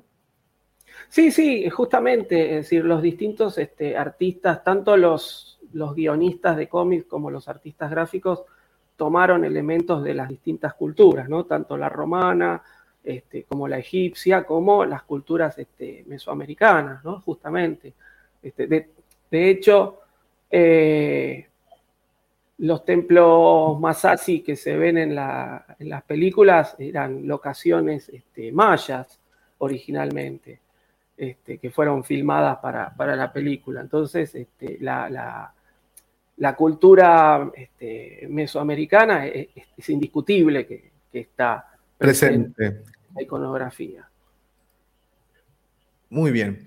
Ok, y estos seeds, posteriormente, eh, no sé en qué punto, ah, no sé si me podrías guiar aquí, profe, en qué punto conocen o empiezan a relacionarse con esta orden de Jedi oscuros. Ojo, no estoy diciendo Jedi grises, Pepe, no te vayas a poner este eh, flamenco ahí, porque pues no hay Jedi grises, pero bueno, eh, de regreso. Eh, Lucifagor, ¿dónde estás? Lucifagor, ¿dónde estás? Son dos contra uno. Bueno, ok, ok, ok. ok. esta, esta legión, bueno, no legión, pero esta, este grupo de, de Jedi oscuros caídos, en algún punto conocen a esta raza de Sith y, y, y, y entonces ven que tienen muchas cosas en común y algo mágico pasa ahí, ¿no? Sí, es decir, cuando estos Jedi eh, oscuros llegan a Corriban, eh, cronológicamente está ubicado en el año 6900 antes de la batalla de Yavin. Eh, son justamente el poder del lado oscuro que manejan, como es muy superior al de los sacerdotes este, eh, son tomados casi como dioses, ¿no? Y como, bueno, el más poderoso de estos Jedi oscuros era Ayuntapol, eh, él es tomado como el, el principal, como el líder. Y este, a partir de allí comienza, justamente, él se erige como el señor de los Sith o el lord de los Sith. ¿no? Entonces, este, eh, a partir de allí comienza un poco este, este tema de, bueno, los más poderosos que usan el lado oscuro obtienen el título de señores de los Sith. Ahora, aquí otra cosa muy, muy interesante que ocurre es que, como bien mencionas, profe, eh, la eh, parte de la idiosincrasia de los Sith es darle rienda suelta a las pasiones, darle rienda suelta a eso que los Jedi tanto, tanto sostienen de eh, que es el, el, mesurarse, el no ser y no sé, no dejarse llevar. Mientras que por el otro lado los Sith dicen, vámonos como gordita en tobogán y se dejan ir con toda la pasión. Y entonces estos Jedi obscuros y estos Sith dejan ir pasiones y ocurre pues lo inevitable, que es la unión entre dos razas y el nacimiento de muchos eh, híbridos o, o, o, este, o bueno, ya raza, raza combinada entre Mestizos. los mestizos, Claro. es la gracias, esa es la palabra que está buscando, eh, y muchos mestizos ya de la, esta, de humanos en su mayoría, y, algo, y raza así, ¿no? Y de ahí surge algo bastante interesante, que es ya la creación de esto. ¿En qué momento se convierte en una orden ya per se? En donde ya eh, representantes de, de los pura sangre con, con, pues, mestizos. Ah, lindo brete me has puesto, este, este, Bravo. A ver. Este, Oh, es, es difícil. es, es difícil saberlo, ¿no? Sí, sí, este, nosotros Eh, tenemos, bueno, esto cuando habla de, este, según la, cronología, ¿no? cuando habla de eh, las primeras guerras Sith, estamos este, alrededor de 5.000 años antes de la batalla de Yavin, y ya cuando los cómics siguen este, narrando las historias, que ya aparecen, digamos, todos los que serían los, los Sith eh, humanos, que se ha extinguido este, la, raza Sith, ya saltamos casi a 4.000 años antes, o sea, mil años este, han pasado en el medio que todavía no tenemos eh, muchas narraciones. Sí, el imperio Sith se va a extinguir como imperio al final de estas primeras guerras Sith, estos 5.000 años antes de la batalla de Yavin, eh, Naga se exilia en Yavin 4 y allí tiene como su reducto y por lo poco que he podido encontrar, se va, este, como que esta raza se va extinguiendo porque ya no tiene este, posibilidades de seguir, este, eh, de seguir este, expandiéndose. Allí en Yavin 4 empieza a estar un poco esta mezcla con, este, definitiva, con los humanos y ya los Sith que empiezan a aparecer en los cómics ya son definitivamente este, humanos, ¿no? Ya, ya, en algún punto se extingue esta raza. No sé si acá el señor este, Pepe me puede dar una mano.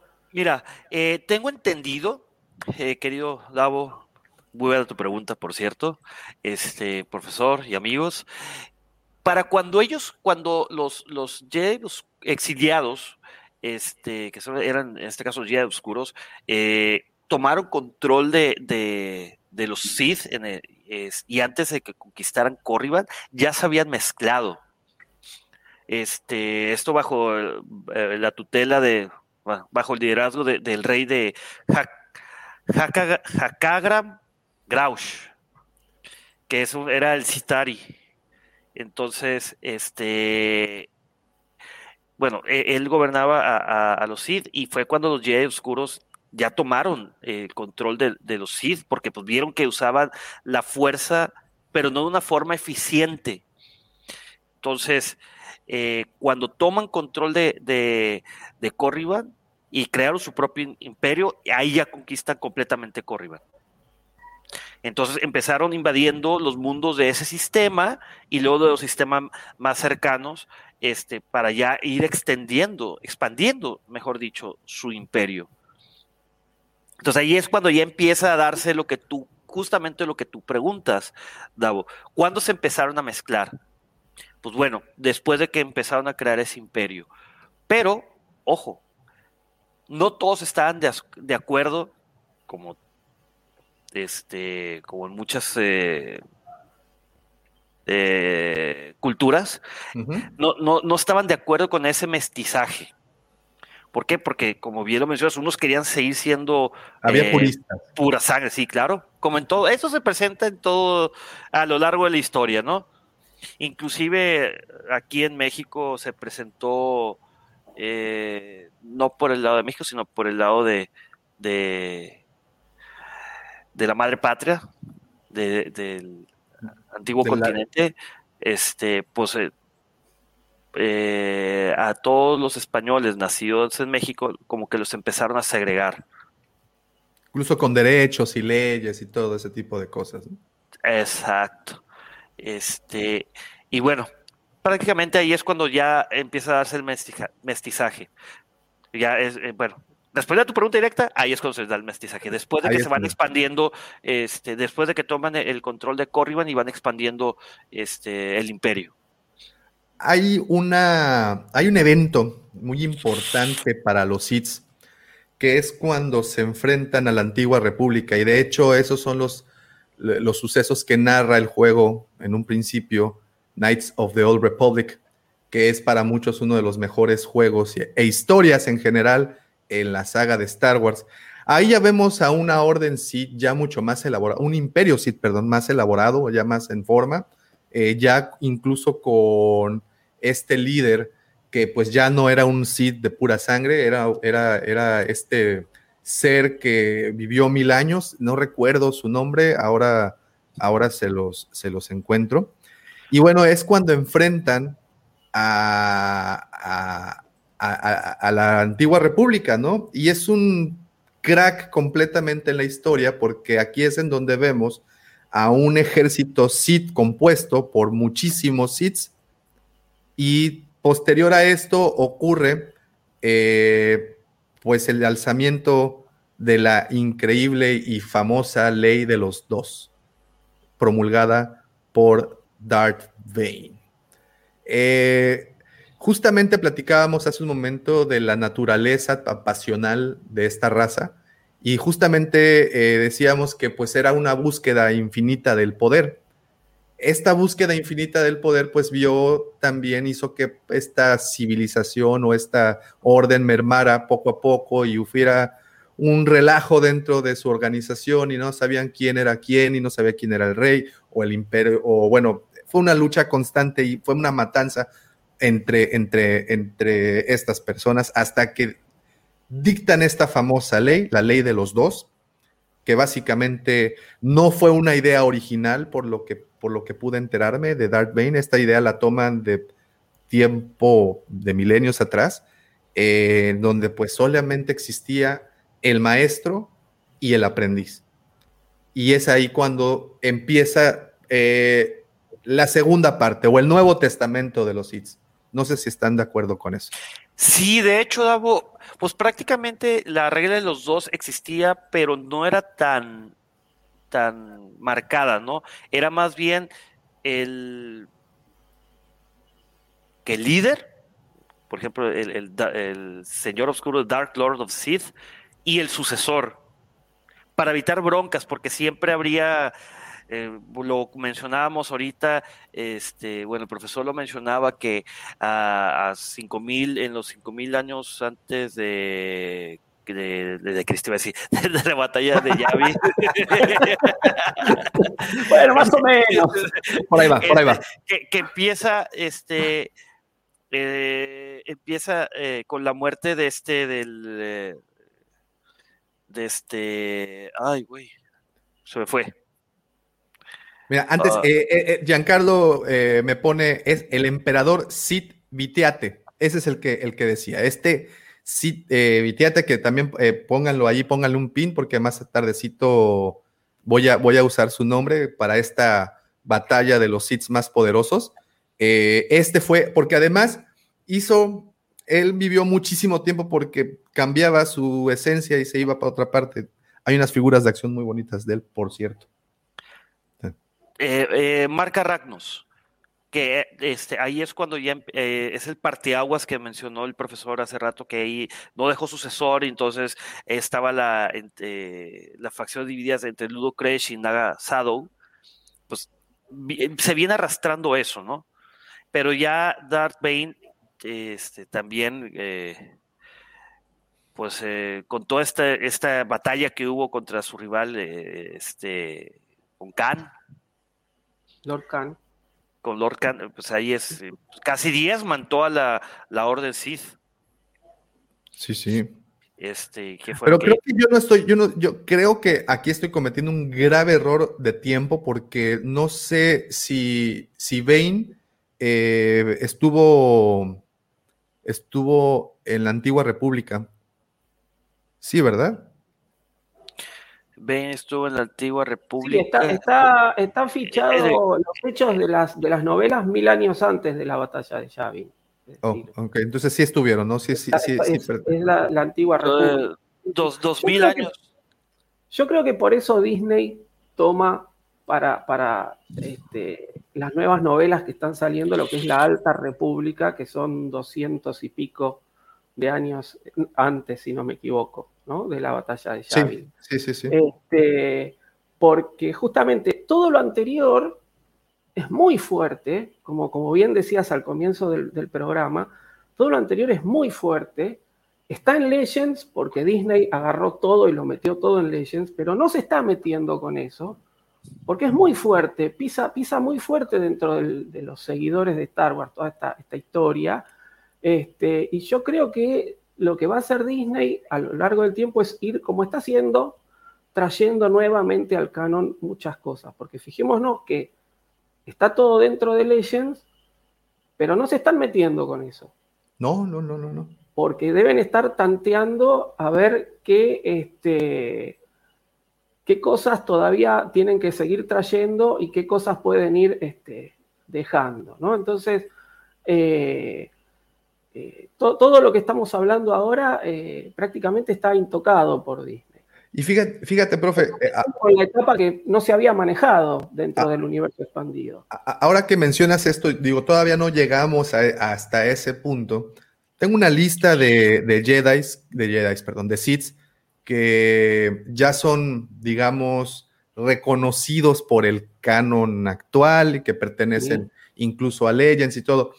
Ahora que mencionas esto de, que hay muchos temas que Disney pues posiblemente no quiera tocar, porque son muy fuertes, efectivamente, pero poco a poco nos van dando guiños muy interesantes.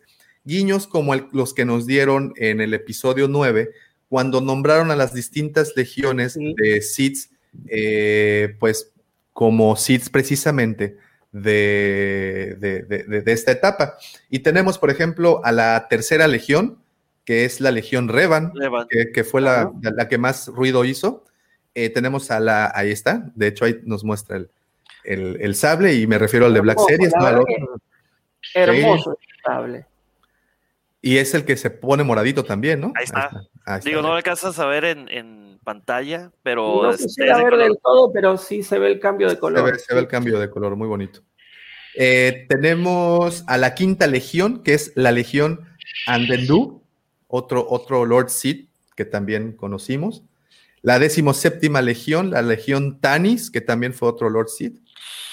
Tenemos a la vigésima sexta legión, aquí es en donde se empieza a poner interesante. La vigésimo sexta legión es conocida como la legión Tenebrus, como el maestro de Plagueis. Otro elemento más que hace que Plagueis poco a poco lo vayamos trayendo a, al menos la novela, ¿no? Que poco a poco la vayamos trayendo al canon actual. Tenemos a la trigésima novena legión, que es la legión Phobos, que es otro, otro, otro Lord Sith. Y por último tenemos a la cuadragésima cuarta legión, que es la legión de Solos, que también es otro, otro Sith Lord de la antigüedad. Eh, también, algo muy curioso es que Naga a pesar de que lo tomábamos como Legends, en la guía visual del episodio 9, cuando describen un poco Exegor, el planeta en donde, eh, como ustedes saben, o el especie este de planeta rombo cubo. Exoplaneta. Exoplaneta, que es este donde vemos a Palpa, al Palpis o a Palpatine. Eh, dentro de la descripción de su topografía hay unos cañones y, y, uno de ellos se llama el cañón Nagasado, curiosamente. Entonces, vemos cómo estos guiños de parte de Disney empiezan a traer a estas leyendas que no sé si le darán en un futuro eh, más juego o sacarán más contenido con esto o simplemente con esto cumplieron trayendo a, trayéndolas a, los nuevos contenidos. Como sea, ahí están. Eh, lo que mencionas, Davo y profesor, que pues todo eso de Legends y, de la vieja república, que es muy fuerte para, pues para traerlo, pues yo creo que sí, sí. Ejemplo, el cómic de Knights of the Old Republic, Caballeros de la Vieja República, empieza, para quienes los hemos leído, sabrán de que, bueno, ahí el personaje principal es Saint Carrick, un joven padawan que por azares del destino llega tarde a su ceremonia de graduación y cuando llega, descubre que sus maestros Jedi acaban con toda la generación, con todos los Padawans que, les iban a dar el rango de Jedi, los matan. La misma orden Jedi, entonces tiene que escaparse y ahí es cuando este eh, pues empieza toda esta aventura de, o desventura de nuestro amigo Padawan. Se va con un también este un traficante, un smuggler, eh, Griff. ¿Y no Griff carga? No, Griff carga. De hecho, se llama Griff, eso es una apodo, es por Hero Griff. Este, Mark Hero Griff es. Eh, eh, pues, de- eh, inicia la- la- el cómic que, que lo tiene que ir a capturar y pues lo captura y lo- se lo lleva, pero ve que lo están ejecutando y, y huye con él. Este, entonces empieza, eh, se empieza también a ser eh, un contrabandista. Contrabandista, era- no traficante, contrabandista. Te confunde muy fácil. ¿eh? Sí, sí, sí, sí. Y pues bueno, eh, tenemos estas novelas, profe, que, que- que mandaste. A, Sí. a mí, para mí, antes de que la inicies, tres de ellas son de las novelas más poderosas que existen hoy en día en Legend, Saga, lo que ustedes quieran llamarle. Tres de estas novelas son para mí lo mejor que existe. Eh, sí, bueno, yo justamente traje eh, acá estos cuatro títulos, digamos. El primero, Jedi vs. Sith, es un cómic del año 2002 que fue este, guionado por eh, Darko Macan y dibujado por Ramón Bach, eh, que es el origen, digamos, o la primera vez que se trae a Darth Bane este, al universo de, Star Wars, ¿no?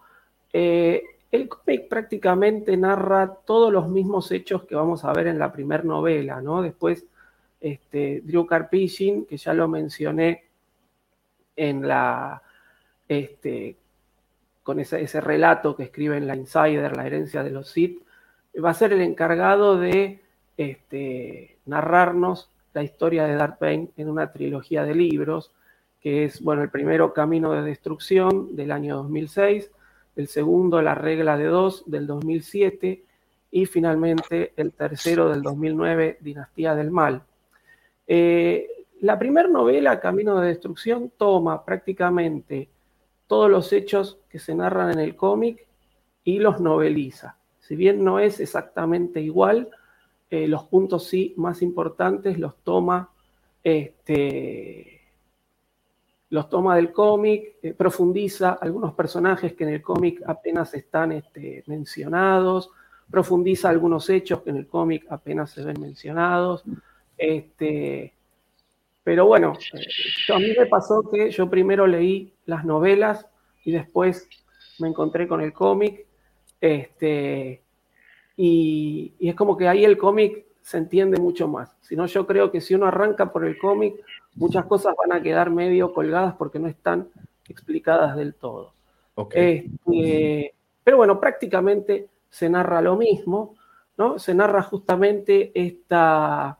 Y se profundiza, ¿no? En la novela, obviamente, se profundiza el personaje de Darth Bane, con todo el origen de Darth Bane, que eso sí, no está en el cómic, ¿sí? El cómic lo que narra principalmente, eh, o lo que se centra principalmente son en los hechos de la batalla de Rusan, que es la batalla final que tienen los Sith a cargo de este Lord Khan contra los Jedi que están al mando del general Hot. Sí, que dicho, dicha- dicho sea de paso, la batalla de Rusan es como en la antigüedad se tomaba el, el- el antes y el después. Así como en los en el actual, en nuestra actual línea narrativa, se conoce la batalla de Yavin, un antes y un después, así como intentaron en algún punto decirnos que los eventos del Star Killer Base serían los puntos de, de referencia, que afortunadamente, gracias a, al creador que, que, que eso no ocurrió. ¿Qué, qué diablos? Pero bueno, los eventos de Rusan se tomaban en la antigüedad, obviamente dentro del lore y dentro de la de, de- toda la esto, esta, este, ¿cómo se le llama? De todo el contexto de Star Wars, eran los eventos, ¿no? La batalla de Rusan, el antes y el después de esa batalla. Claro, ¿qué pasa? Eh, lo, que, lo que va viendo Bane, Bane eh, nace en un planeta minero, en el planeta Patros, y él es hijo de mineros y continúa, digamos, con este, ese trabajo porque no le queda otra cosa. Eh, pero es justamente un, usuario del lado oscuro, o es un usuario de la fuerza que por no tener la, la guía necesaria va decantándose por el lado oscuro, porque era una persona justamente muy pasional, y finalmente por diversos motivos que no voy a mencionar para no andar spoileando a la gente que no leyó las novelas, termina eh, en la orden Sith, ¿no? Y empieza justamente su este, camino o su entrenamiento hacia el lado oscuro. Lo que él va viendo es que están en un momento de decadencia de los Sith, este, porque se han olvidado de este, los orígenes, ¿no? Como que están siempre pensando en el presente y en el futuro los Sith y se han olvidado de los orígenes. Entonces, él lo que va a hacer es justamente toda una revalorización de las antiguas doctrinas Sith. Se va a dedicar a investigar en bibliotecas, a buscar material y demás para embeberse o empaparse de la cultura Sith original. Y así es como va adquiriendo conocimientos y poder. Entonces, este, en algún momento o en algún punto él empieza a sentirse inclusive superior a todos los demás Sith. Este, están en guerra constante con los Jedi y llegan los eventos de la batalla de Rusan, este, en la que Lord Khan va a tomar una decisión eh, que es la de utilizar eh, lo que se conoce o lo que mencionan como la bomba mental eh, Sith, que justamente es como la unión de todas las mentes de los Sith que y generan como una bomba de la fuerza, que es todo lo que esté cerca de ese radio, digamos, este, de explosión de la fuerza, va a ser como absorbido, ¿no? como, como, como chupado y concentrado después en un único punto. Lo que mal cree Lord Khan es que este, los Sith van a ser capaces de sobrevivir a esta, a esta explosión mental y solo van a ser eh, eliminados los Jedi. Eh, cosa que no ocurre un poco este, alentado ¿no? por Darth Bane. Es todo como este plan en la sombra de Darth Bane. Darth Bane ya va este, concibiendo esta regla de dos.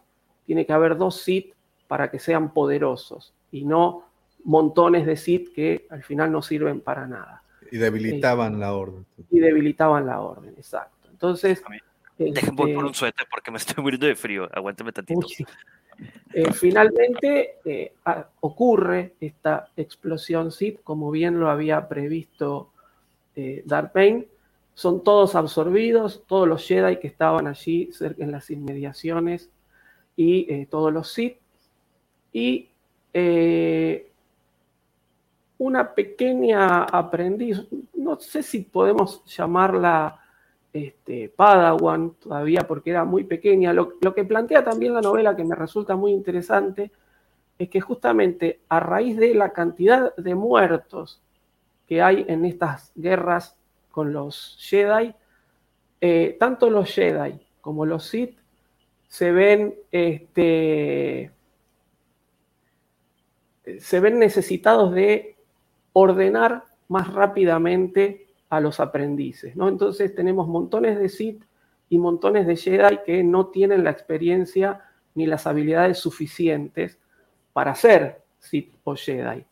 Este, entonces tenemos una niña que tendrá unos 9, 10 años, la verdad que en el cómic no lo especifica y no me acuerdo ahora en la novela cuántos años dice que tiene, pero entre 8 y 10 años, pongámosle, que se llama Sana, que es de las fuerzas de los Jedi, que eh, a sobrevivir a esta bomba mental porque se encuentra lejos.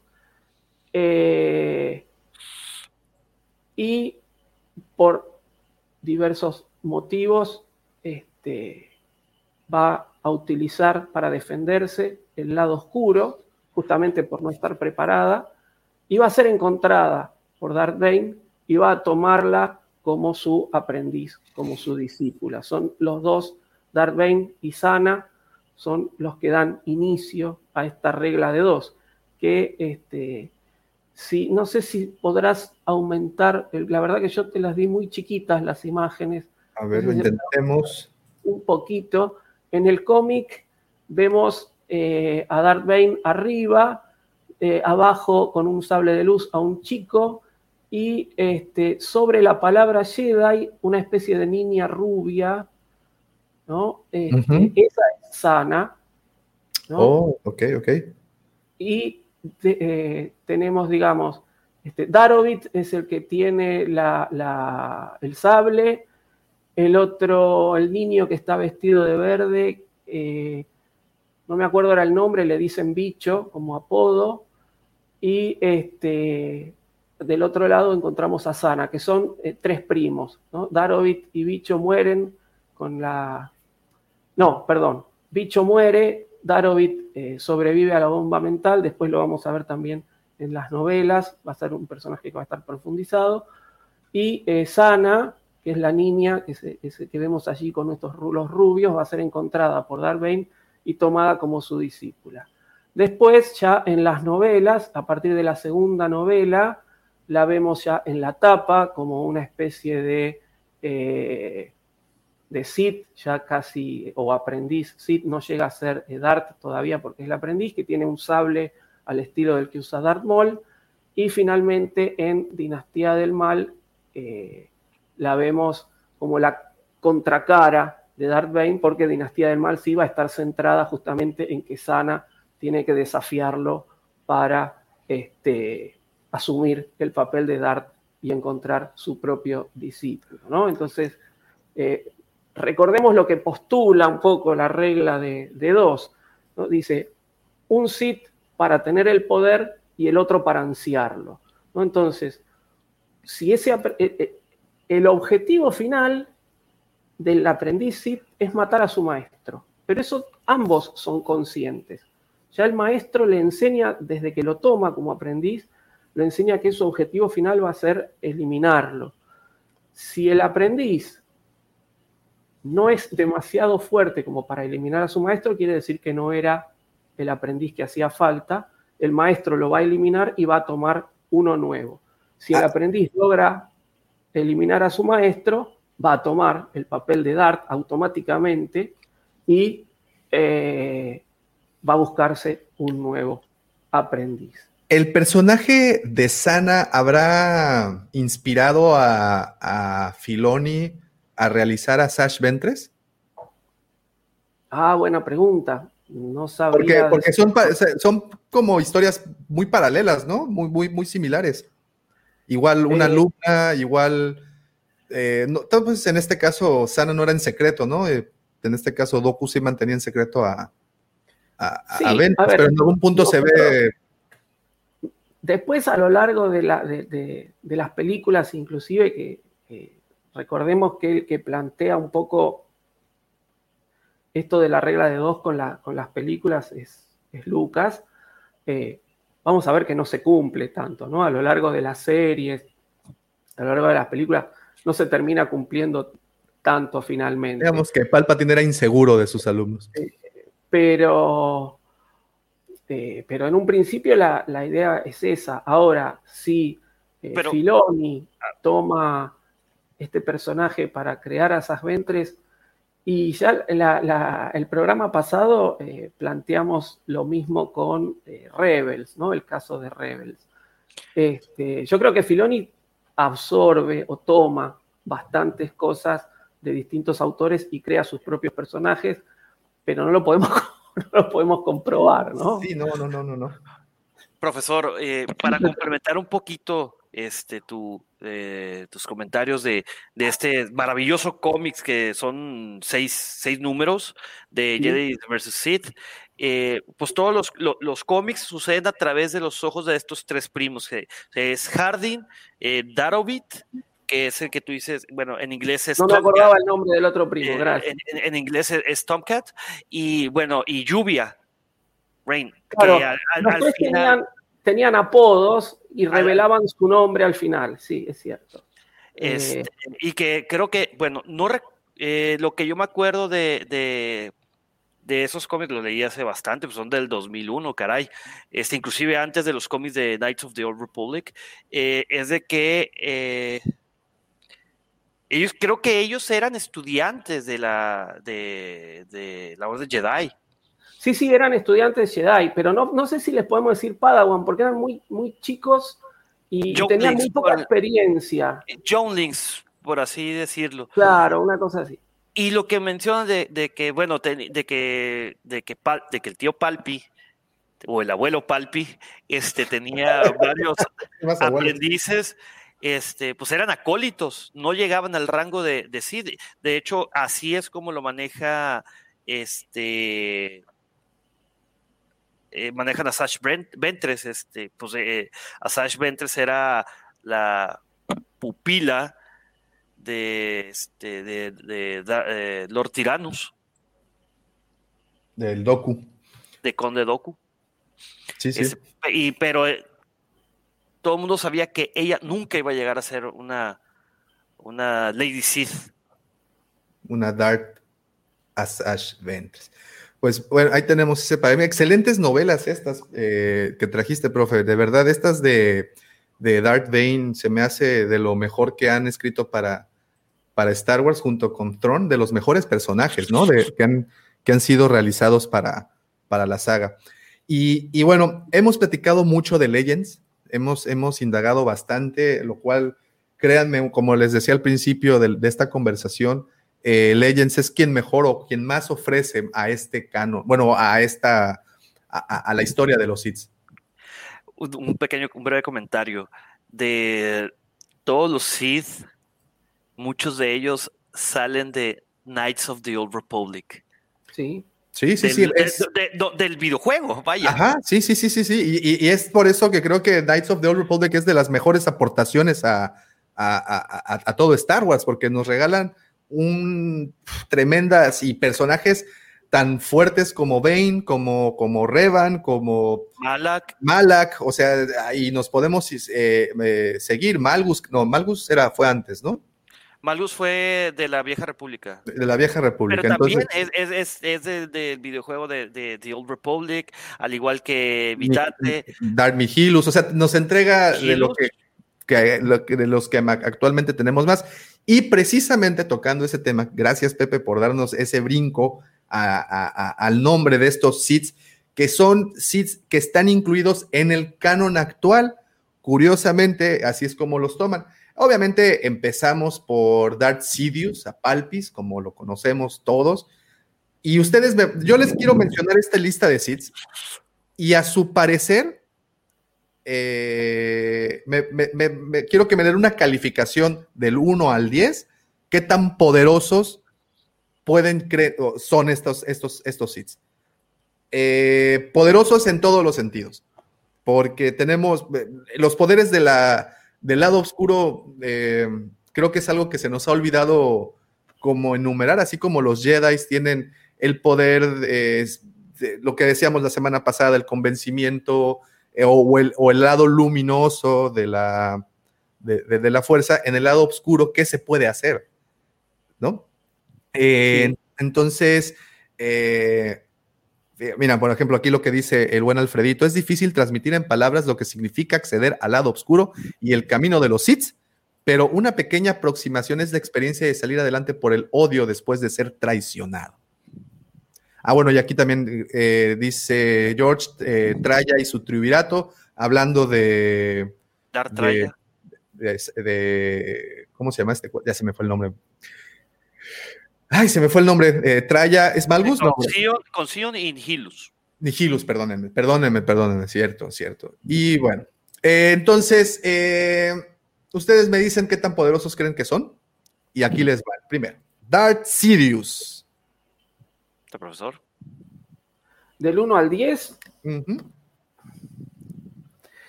y un 8, Leo. Un 8. Eh, mi querido Davo, yo creo que ha sido el Sith más poderoso, de, en mi humilde punto de vista. Entonces, un 10 sólido. Si, bueno, si lo ponemos uno como el Sith más poderoso, o sea, si lo pusiéramos en orden, él quedaría en el número uno. ¿Por qué? De todos los acontecimientos que, su- que sucedieron a causa de, de- de- del abuelo, del Abu Palpi. Este, De Tata, de Tata Palpi. se metió hasta la cocina de todos los Jedi. ¿Sí? Manipuló a todo el Senado. A su antojo. Hizo y deshizo. Pues creó otro imperio. a- creó un imperio mientras estaba la orden Jedi en su pleno apogeo. Digo que ya esto ya lo hemos hablado en otros eh, eh, podcasts, inclusive con, ustedes mismos, de que pues se, notaba ya el nivel de confort, de, los Jedi y que se creían demasiado, pues ya se dieron cuenta que no. Pues, caray. y, cómo pudieron estar ocultos, ocultar todo lo que estaba elaborando por otro lado este Sidious, ¿no? Entonces yo creo que todas esas eh, acciones, este, pues le dan un rango bastante, bastante, un número muy, muy, muy, muy alto. O sea, más que un poderoso usuario del lado oscuro, Palpis era un planeador a futuro tremendo. Pues es que no, no. Esto es lo que, en, eso recae su poder. No tanto, porque pues. Un estratega. Todo lo que tuvo que hacer, él usaba la fuerza. Pero era tan grande su, eh, su conocimiento de la fuerza que obscureció a todo el, Senado, a bueno, a toda la, los, el Consejo Jedi. Sí, claro, y, bueno. Y... Palpatine no se desconectaba de la fuerza, Palpatine siempre sentía todo. Él ya sabía lo que estaba sucediendo. Y, bueno, una muestra sería lo que dice en sus líneas iniciales en el episodio 9, ¿no? Cuando, le cuando habla en la voz de Vader, en la voz de Snoke, dices, ah, también ahí estabas, jalando los hilos desde... Ok, ok, ok, muy bien. Muy bien, muy bien, muy bien. Ok. Dance, monkey dance. Segunda eh, propuesta, Dart Plagueis, Plagueis, del 1 al 10. Ah, bueno. sí, perdón, perdón. No, no, no, yo, yo aquí rápido les puedo decir, para mí Plagueis fue un sólido 7. o menos. Pero, pero, tú, tú, tú, ¿qué número le diste a, a, a, a Palpis? Yo estoy con el profe, yo creo que un 8. Porque más que su, o sea, sí es cierto todo lo que mencionas, efectivamente es, su poder es muy grande, digo, lo vimos en, todo, en, nueve películas ah, prácticamente. nueve películas, Sí, ¿no? nueve películas nos pudieron enseñar que es, es, no, es, no, era la, no eran las aventuras de los Skywalker, más bien en la, película se debió haber llamado Los planes, los locos, locos planes de, de Palpis, ¿no? La, eh, la, la caída de Palpatine. La la y cómo tuve una nieta. Entonces, bueno, eh, es efectivamente, pero creo que a nivel poder de, ser usuario del lado oscuro, creo que tenemos otras opciones más canijas. Y ahorita vienen, ¿eh? Ahorita, ahorita se las voy a mencionar. Eh, entonces, sí, yo creo que me quedo con el profe, un 8. Es muy seguro, es una respuesta muy segura también. No me quiero arriesgar tanto, porque vienen opciones tremendas. Este, yo lo, tomé justamente un 8 porque trato de poner en la balanza ¿no? el, uso de la fuerza, que eso es innegable, pero también el tema de la búsqueda de conocimientos. Y Palpatine es un personaje que también en las novelas se lo ha mostrado así como un usuario muy poderoso, pero un poco es esa reminiscencia de estos Sith que están tan centrados en el futuro que dejan de lado un poco los conocimientos arcanos, ¿no? Entonces, este, por eso le di el 8, digamos. Yo trato de hacer este balance, digamos, al menos en lo que he ido este, leyendo. Sí, sí, sí, sí, sí. Fíjate lo que dice Alfredito. Bueno, eh, para empezar, eh, dice Jan, eh, Palpi creó un imperio Sith utilizando a los Jedi, lo, lo, cual es admirarse, ¿no? Lo cual es para admirarse. Alfredito dice, Palpis fue un niño abandonado en mares de dinero, un junior hecho y derecho que masacró a su familia y se quedó tranquilito, sin broncas. Sí, señor. Eh, dice el buen Mike, ¿cómo estás Mike? Un saludote de Palpatine, su inteligencia para ir influyendo en la orden Jedi. Ok. Eh, dice eh, el Arqui, Daniel Freiman, ¿cómo estás, Arqui? Excelente mañana. En lo personal estoy eh, de acuerdo con el profe Palpatine, sería un lugar número 8. Para mí es el Sith más poderoso, sería Lord Vitae. Ahí vamos, ahí vamos, ahí vamos. Porque créanme que tenemos muy buenas opciones, por eso es que también yo dije 8 y es, me estoy yendo por una respuesta segura y confortable, porque vienen otras cosas más poderosas. Y ah, rapidísimo dice el buen George, en el podcast pasado manejaron criaturas sensibles a la fuerza. ¿Hay también sensibles al lado oscuro? Sé que ah, hubo sits que adiestraron ciertas bestias, ¿no? Para, Sí, para poder... en- en- prevenirles. Yo Pues, la verdad que no. Sí, Pepe. Bueno, eh, perdón, profesor. Yo creo que más bien es que seas sensible a la fuerza. Si te vas del lado de la luz o del lado de la oscuridad, pues ya depende de- del- del usuario de la fuerza, ¿no? O sea, es cómo lo uses, no es tanto de que si seas sensible al lado oscuro, pues es, es bastante ambiguo. Es como el eh, libre albedrío, ¿no? Yo lo vería Claro. desde ese punto de vista. O sea, realmente Sí, no, sí. no, no, no naces siendo bueno o naces siendo malo. Tú te haces bueno o te haces malo. Fíjate, Eh, algo muy, eh, lo que menciona Jan, perdón que los interrumpa, habría que diferenciar entre lo poderoso en la fuerza y lo que consiguieron siendo Sith. Por eso es, di- digo, vámonos por partes. Eh, Palpis fue, fue de los más grandes eh, líderes, ¿no? Entonces, aquí dice, Alfredito Plaguey se conoce como el sabio porque fue un, como una vela que se quemó muy lento en su odio. Invirtió la longeva vida en su especie para ganar poder a través del conocimiento. Y eso mismo se lo transmitió a Palpatine. Por eso es que Palpatine durante tanto tiempo estuvo en búsqueda y estuvo incluso escribiendo hasta un libro, ¿no? Ok, Con, respecto a, lo de los animales del lado oscuro, eh, justamente eh, hay cierto, el, libro de los Sith lo que menciona es que los alquimistas Sith eh, podían crear ciertos animales, pero dependían también del poder del Sith que los creaba, ¿no? Entonces, por ahí el más, esta- este personaje Sorsu Sin, que fue creado específicamente para el libro de los Sith, que es la que relata un poco algunos de estos hechos, que era un alquimista, tiene, digamos, como su máxima creación, que es el Leviatán, que es como una especie de, como los lo dibujan un poco como el dragón Krayt del Mandalorian, para que se den una idea, con algunas diferencias, pero así, un bicho gigante, este, pero digamos, depende del poder, no es que son animales del lado oscuro, ¿no? Entonces, este, sí, los Sith entrenaban bestias también, pero es decir, como dice Pepe,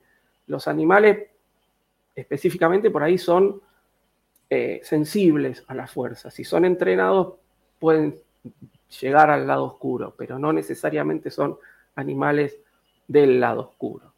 Así que bueno, no sé si con eso se, responde un poquito la, la pregunta. Eh, a ver, antes de pasar al siguiente, dice Apocalíptica, ¿cómo estás, Vero? Excelente mañana, saludos hasta, hasta Buenos Aires. Preguntona, ¿a nivel conocimiento hay diferencia entre un Sith y un Jedi? Porque los dos tienen una, y qué interesante pregunta, porque los dos tienen una constante búsqueda, ¿no? Por este conocimiento. conocimiento, así es.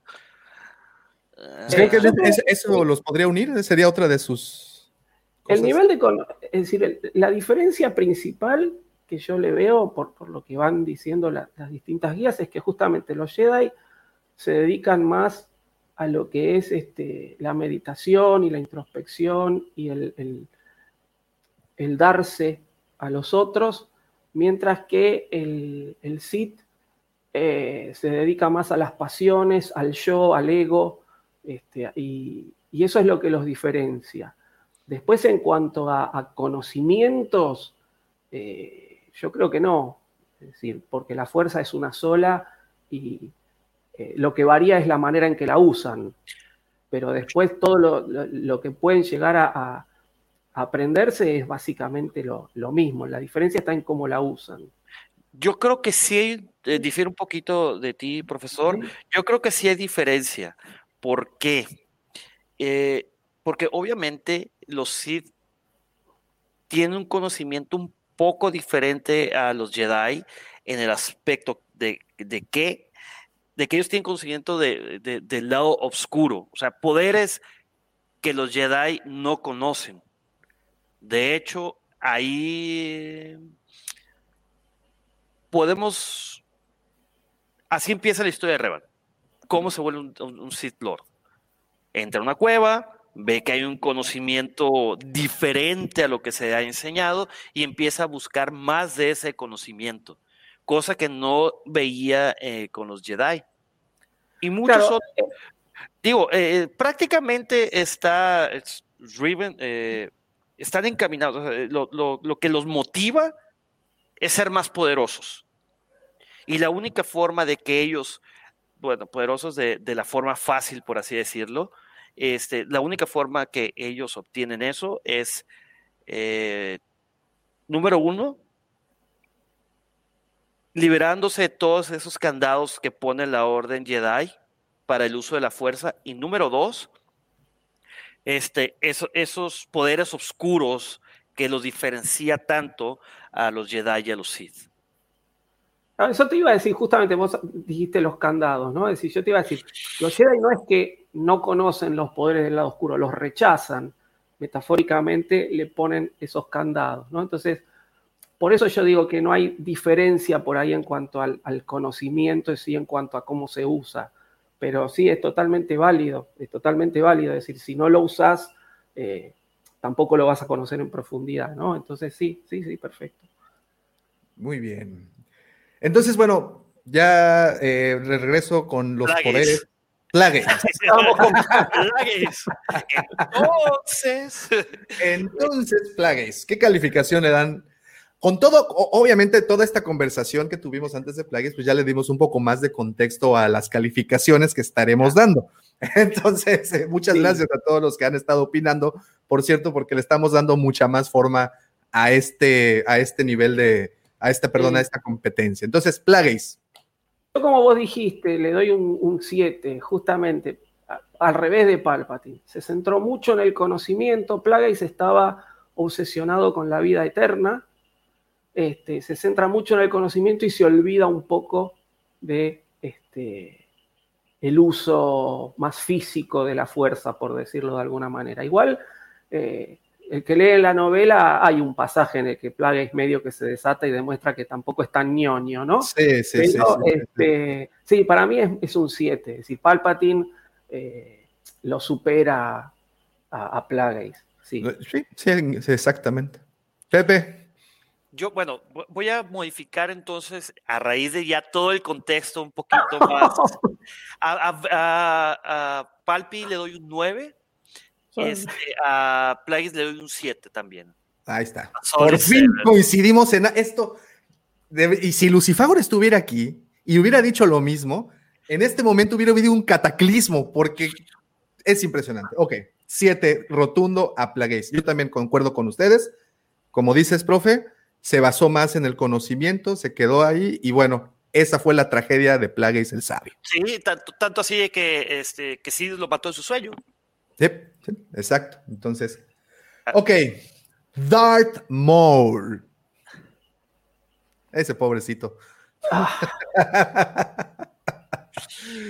Eh, si quieren yo empiezo, si quieren yo empiezo para que no Bueno, les- por favor. eh, Hagamos un orden. Hagamos Sí. un orden. Empezá siempre vos. Ok, ok, de acuerdo, de acuerdo, de acuerdo, de acuerdo. Darth Maul, un diseño hermoso, unas eh, coreografías bárbaras, pero a nivel de fuerza le doy un rotundo 4. O es más, 3.5. Bueno, querían, querían que me comprometiera con la causa. Ahí está. bien. está muy 3.5. bien. Profesor. Eh, yo hiciste el gesto, ¿no? Yo creo que también, sí, sí, un 5 para mí. Es puro músculo y poco, poco cerebro, digamos. Y si bien, Mucho, mucho bla bla bla, poco glu glu glu. si bien después este, en las Clone Wars por ahí lo tenemos un poco como, como que puede llegar a maquinar o a urdir algún plan, nunca va a llegar a tener este, el nivel de otros eh, sí, sí, un 5, un 5. Yo creo que darle menos de 5 también es ser un poco malo, ¿no? Pero, pero sí, sí. Este, Si no nos Eh. hubieran dado más de, de Maul en Clone Wars, este, yo le hubiera dado un 3, 2.5. Pero, porque sí, el personaje visualmente es impactante. Eh, su, eh, el, el que haya sacado un dual lightsaber fenomenal. Diez minutos en pantalla no le hicieron justicia, mi querido compadre. Este, esperaba más de él. Sí, cinco. Sí, sí, Sí, sí. creo que todo, creo que Y todo. estoy siendo muy generoso, ¿eh? Porque en realidad era un 4.70 y garras vamos a hacer el paro y vamos a hacer barcos y lo vamos a redondear a 5. Vamos a hacerte. Este- No, eres de los niños populares también. por no eso lo, lo trajeron después en, la, en las Clone Wars, ¿no? Y se inventaron esa, es, esa resucitación de, de Mo en, en las Clone Wars, porque la gente, todo, yo creo que todo el mundo nos quedamos con ganas de, de más de ese personaje. Un personaje Sí, sí. totalmente desaprovechado en Y es que, y, y es que aquí me voy de nueva cuenta a mi expertise, que son los juguetes. Eh, recuerdan que cuando salieron los juguetes, la imagen que traía el cartón era Maul. Entonces, cre- creo que sí, fue así como los Sith Troopers. Mucho, muy poco, muy poco tiempo, muy, muy corto el esfuerzo. Pero bueno, quedó para la posteridad y es uno de los personajes que, en mi, a mi parecer, a nivel diseño de personaje está muy, está muy cool. Entonces, y, pero bueno. Ok, seguimos. Darth Tyrannus, el mismísimo conde Doku. Ok. De nueva cuenta me pongo en el desfiladero yo solito. Sin embargo, a este sí le doy un rotundo 8.5. No, no, no, perdón, perdón, perdón. 8. 8 cerrado. No, no, no, no, no, perdón, perdón. 7.5. Ya, ya, ya. Discúlpenme. Discúlpenme. Es que van cayendo poco a poco todos los, en los departamentos de los que hemos platicado y, y- y- bueno, creo que a pesar de que era un excelente espadachín, creo que también era, le funcionaba muy bien eh, el cerebro.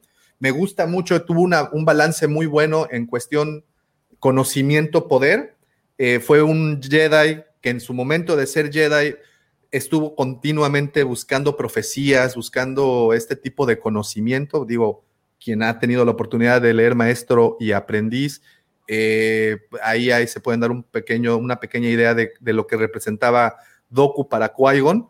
Este, entonces, po- por esa razón, por ese conocimiento, por esa búsqueda constante, por ser un magnífico guerrero hasta que llegó Anakin y pues, ¿ya? Pero, Entonces, 7.5 para Doku. profesor, Un 7, un 7. Eh, más o menos por las mismas razones que, que dijo Davo. Me parece que es un personaje eh, bastante bien balanceado. eh, y bueno, pero sigue siendo marioneta de, de Palpatine y no llegó, digamos, a, a tomar el lugar de Palpatine. Entonces, eh, un 7. eh, yo le doy un 6.5. Pobre Doku, este, Dar Tiranos. Eh, yo creo, a como vi en el episodio 3, la gran hamburguesa, este, yo creo que, que, que, eh, que sí, eh, que Sidious le dijo, llévatela tranquilo con Anakin, quiero ver el poder que tiene. Inclusive cuando le dice, mátalo, se sorprende, ah, cabrón, espérate, ¿cómo? Su carita, ¿verdad? Sí. De que, ¿what? ¿Eh? Sí, o sea, a mí, eh, eh, eh, ese gesto a mí, a mí me dejó pensando como que, este, pues sí, eh, Sidious le dijo, Palpi, de nuevo, moviendo las, los títeres, quería medir la fuerza de Anakin. Y ya que vio que ya estaba listo para empezar, ahora sí trabajar al 100% en traerlo al lado oscuro, este fue cuando dijo, necesito un aprendiz más joven. Digo, eh, co- coloquial, coloquial y vulgarmente dicho, dice, eh, una de 40 hago split por dos de 20. Ok. Muy bien, pues pobre, pobrecito, po- po- pobre Saruman, como diría Spifumeta. Conde Duco es un 12, es un Lord Sid y también es Saruman. Claro. Y, y- y- y bueno, y, y también fue espía, ¿no? De, ah, no es cierto, no es cierto. Y también apareció con grandes. fue Drácula, Él fue, Fue Drácula, entonces, sí. entonces creo que sí tiene, ranquea, a nivel humano es un 10. Debamos decirlo. ¿Para qué, ¿Para qué nos hacemos? a nivel A de ver, tenemos, personajes. tenemos que ser- tenemos que tratar de ser eh, imparciales, pero sí, Totalmente. eh, el cariño va por, por del- este, Ah, por no. otro lado de la nota. Sí, No, sí, pues sí. Entonces, sí. entonces Han Solo es un, do- es un 200. eh, o sea, fue Indiana Jones, Blade Runner, este. Ok, ok. Aquí viene uno difícil, ¿eh? Aquí viene uno difícil. Aquí viene uno difícil. Hablando de eso, justamente, hablando de, la, de, de nuestros sentimientos por el personaje, viene uno difícil. A ver, échale, échale. Darth Vader. Darth Vader. A ver. Yo me Sepáralo. primero. Yo, yo, yo separa me- tus sentimientos. Ok, no, no, no. Yo, yo aquí estoy para ti, Pepe. Yo aquí, por eso, Échale. este orden. Va, va, va. Entonces, Dale. ok. Pobre Vader, pobre Anakin, hermoso personaje. Anakin es mi, se lo, los he dicho muchas veces, es mi personaje favorito, el Anakin después de las guerras clon. Bueno, más bien, el Anakin después de Attack of the Clones, después de ser Padawan. Pero vamos, si quiero ser objetivo con todo esto que estamos platicando, Vader se lleva un rotundo 6. A nivel poder. Y pobrecito, porque a él sí lo dejaron, él sí se dejó dominar. Por todos. Perdón. Lo- te quiero, Vader, donde quiera que estés. Anakin, te mando un beso, pero la realidad es esa. Un 6. Coincido contigo, Davo. Seis. Un rotundo seis. Lo peor de todo, de uno de nuestros Sith Lords favoritos, este, porque él es el mal personificado perfectamente bien hecho, eh, tuvo muchos candados para eh, su uso de la fuerza. No sé si sepan, pero su traje se cree que, An- que Anakin podía también lanzar rayos al igual que Sidious, pero el traje de Vader eh, estaba diseñado para que no para que no los pudiera usar. Si usaba los, los, los rayos de, de- de eléctricos, el la Lightning Force, este, se podía morir. O sea, su traje eh, y, eh, detonaba. Ahí le puso varios candados, eh, este, Palpi de nuevo. Eh, Palpis.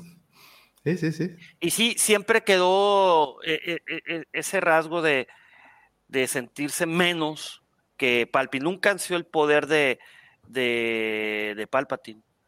Dice Mike, Vader rankea en terreno bajo. Muy bueno. Sí, pobrecito. Profe, Sí, yo bueno, voy a, voy a coincidir con, con ustedes. Yo le iba a dar un 7, pero después de escuchar todas las justificaciones que han dado, creo que un 6 es correcto. Sí. muy bien, muy bien, muy bien, muy bien. Más sí, allá sí, de siempre arrastró con- cariño, con, ¿no? con- decir- con todo lo que traía, todo su pasado, por más que lo quiso ocultar, de repente volvía a florecer y lo podemos ver en los cómics, que de repente pues se, se llega a acordar de, de su eterna enamorada Padme, Padme, sí, y claro. eh, el sentimiento que le dio cuando sabe que pues que él no mató a Padme.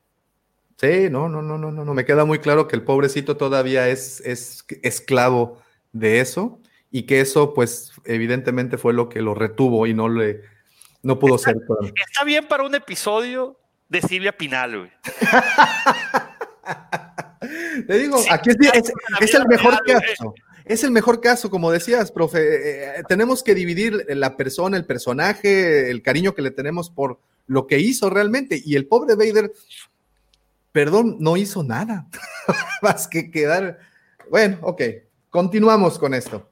Eh, ojo, eh, hay muchos Jedi, ay, perdón, hay muchos Sith, pero evidentemente aquí vamos a poner a los más conocidos para, para efectos del programa y efectos teatrica, teátricos, ¿ok? Eh, nos vamos ahora eh, con, bueno, ya dijimos, a, a Sash Ventres la tomarían como una No, Sith. eso- Una eso frena. No. Eh, ella llegó, ella llegó ahí. Ok, vámonos entonces a los Siths, ¿qué les parece? De la vieja república, otros, otra, otra parte importante y gruesa y con carnita de los Sith. Uf, Entonces, empecemos con, ¿qué les parece? Eh, ay, se me perdió, ¿dónde estás? Sí, porque también dividí el post-Imperio Galáctico, que ahí tenemos otros Siths, pero antes de ellos tenemos, por ejemplo, a, ¿dónde quedaste? Se me fue, se me perdió. Ok, hablamos hace un rato de él. ¿Qué tal Darth Bane? Eh, bueno, arranco yo si querés. Ah, ok, ah, perdón. no, no, que me quedé, no, no, no, perdón, me quedé, me quedé leyendo el, el comentario. Darth Ah, Bane. no, no, no. Vamos, vamos, vamos. Ahí voy. Darth Bane. Para mí, Bane sí es un sólido 9. Creo que. Creo que es de esos como un buen pugilista que, que- no le temió a- a romperse el arma. Y además hizo algo que pues fue el parteaguas de la historia de los hits. Entonces, por ese balance creo que sí llego. Para mí es de los. No, ok, disculpen. Me, me dicen el indeciso 8.5. Sí, eso es. 8, ya, perdón, perdón, perdón, perdón. 8.5. Ya. Ahí quedo. Pepe. Davo, hoy los planetas están alineados. güey. Coincido contigo de nuevo. Gracias. 8.5. Este, sí, fue eh, bastante interesante. De hecho, pues, eh, como bien lo mencionas, no les acaba entrarle a, a los catorrazos. Este, y, y pues, caray, todo lo que, toda la reforma, la reforma más importante, la regla de los dos. Este, y pues también eh, eh, la batalla de Rusan, impresionante, que la puedes ver en, en el cómic y que puedes leerla en, en el libro. Este, sí, 8.5. Y hablando de pugilismo, recuerden apoyar hoy a nuestro queridísimo mexicano, el Canelo, que hoy pelea. Ahí está, ya bueno, ya, ya, ya salieron los planes para la noche. Profe, No, yo voy a hacer. eh, acá, acá sí, yo. Para mí, Bain es un 10 eh, por todo lo que representó, por el quiebre que, que formó, por la búsqueda del conocimiento y por los poderes que va teniendo en la fuerza este, que se van mostrando a lo largo de las novelas. ¿no? Entonces, este, para mí es, es- es el 10 este, redondo. Eh, muy bien. si me la pelean un poco, les digo un 9, pero no menos de 9. Ok. Este, por, por todo lo que representó, ¿no? Justamente por ese quiebre que, que marcó el tema de la regla de dos y el tema de la revalorización de, de los conocimientos antiguos. Este, así que bueno, Un yo le sólido dejo un- Sólido sí, sí, 10. sí. Un- Un 10 o en su defecto, si me dicen, no, eh, no puede ser, un 10, que yo, y me la pelean, un 9, pero no bajo de 9. Ok, entonces 9.5, 9.5. 9.5 es lo más 9.5. correcto. Ahí 9.5 está, es lo más 9.5. correcto. Ok. Claro. El arquitecto Daniel Feldman suelta una de las mejores cartas que tenemos en este póker y lanza a la mesa a Dart Malgus. Aquí sí los dejo empezar. Para, para que vean, Dart Malgus sí es un tema que no domino, entonces quiero primero escuchar sus opiniones. Ah, interesante. De hecho, se parece, Malus se parece bastante eh, su traje, todo, su armadura, este, a nuestro queridísimo Vader. De hecho, muchos lo confunden con el Vader sin casco, ¿no? Con la Sí, versión de Vader sin casco. De hecho, eh, eh, tenían un 2-1, o sea, era el doble de grande de una persona normal.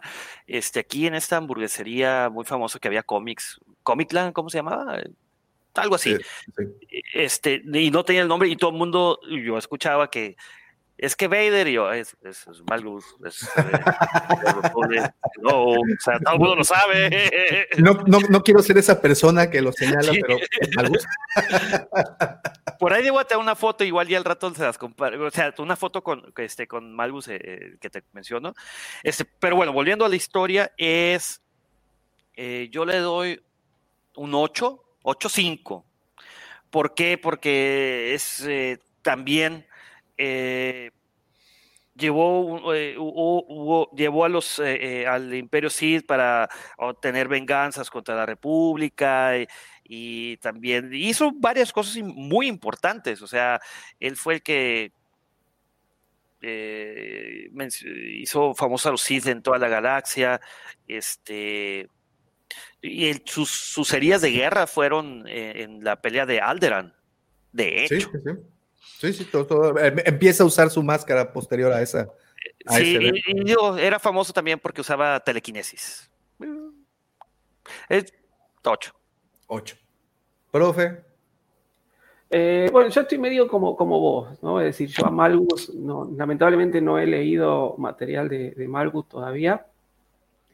Eh, sí lo tengo como imagen, eh, esa comparación con, con Vader, así que bueno, me voy por, por todo lo que nos ha explicado muy bien el señor Pepe, este, que, que no le puedo, este, no, no, no, le puedo decir absolutamente nada y, y, y, me parece excelente todo lo que, lo que he sabido de Malgus. De, de hecho, voy a empezar a buscar, eh, lo tengo todo el, el material, digamos, en, yo tengo mucho material en, en digital, voy a buscar ese material para, para, interiorizarme más del personaje. Así que bueno. De hecho, justamente la, la, la, la imagen que tenemos de fondo en el, en, el, en el, chat es Malgus el quien está dirigiendo a ese ejército. Sí, sí, por eso, pero más allá de algunos hechos puntuales no, no, no, no, conozco, entonces, este, con todo lo que nos ha explicado y, y nos ha enseñado acá nuestro amigo Pepe, Pepe. Este, le dejo el 8, así tal cual, como él, eh, indiscutible yo desafortunadamente las pocas referencias que tengo fue por lo poco del juego, pero sobre todo las cinemáticas del juego, que creo que es en donde podemos ver su mayor esplendor, que es de las poquitas cosas en donde podemos ver cómo se comportaba Malgus. Eh, y desafortunadamente aquí tampoco do, domino tanto el, el, al personaje, sin embargo, por lo que se ve en las cinemáticas, por lo que se, lo que se alcanza a, leer en ciertos sitios, eh, Malgus para mí es un 8.5, igual, porque al igual que, que Bane, pues no le sacaba los catarrazos, tan es así que queda deformado, como Vader. Entonces, pues eso le da para mí un valor extra.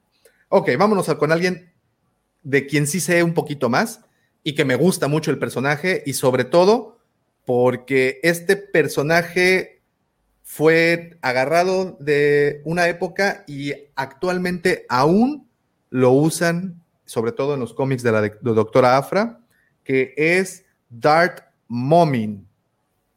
Ah, Momin. Ahí, a este sí le doy un 9.5 y no llega al 10 porque pues ahí hay un par de cositas que, que, no me convencieron, pero le doy un 9.5 porque es el único que, eh, junto con, o quien enseñó ese camino a Palpis para la regeneración eh, construyó el castillo de Vader, entonces también le funcionaba mucho el coco para que al final estamos hablando que Palpis fue un planeador a futuro muy bueno. Momin le dijo, güey, con permiso, yo soy tu maestro.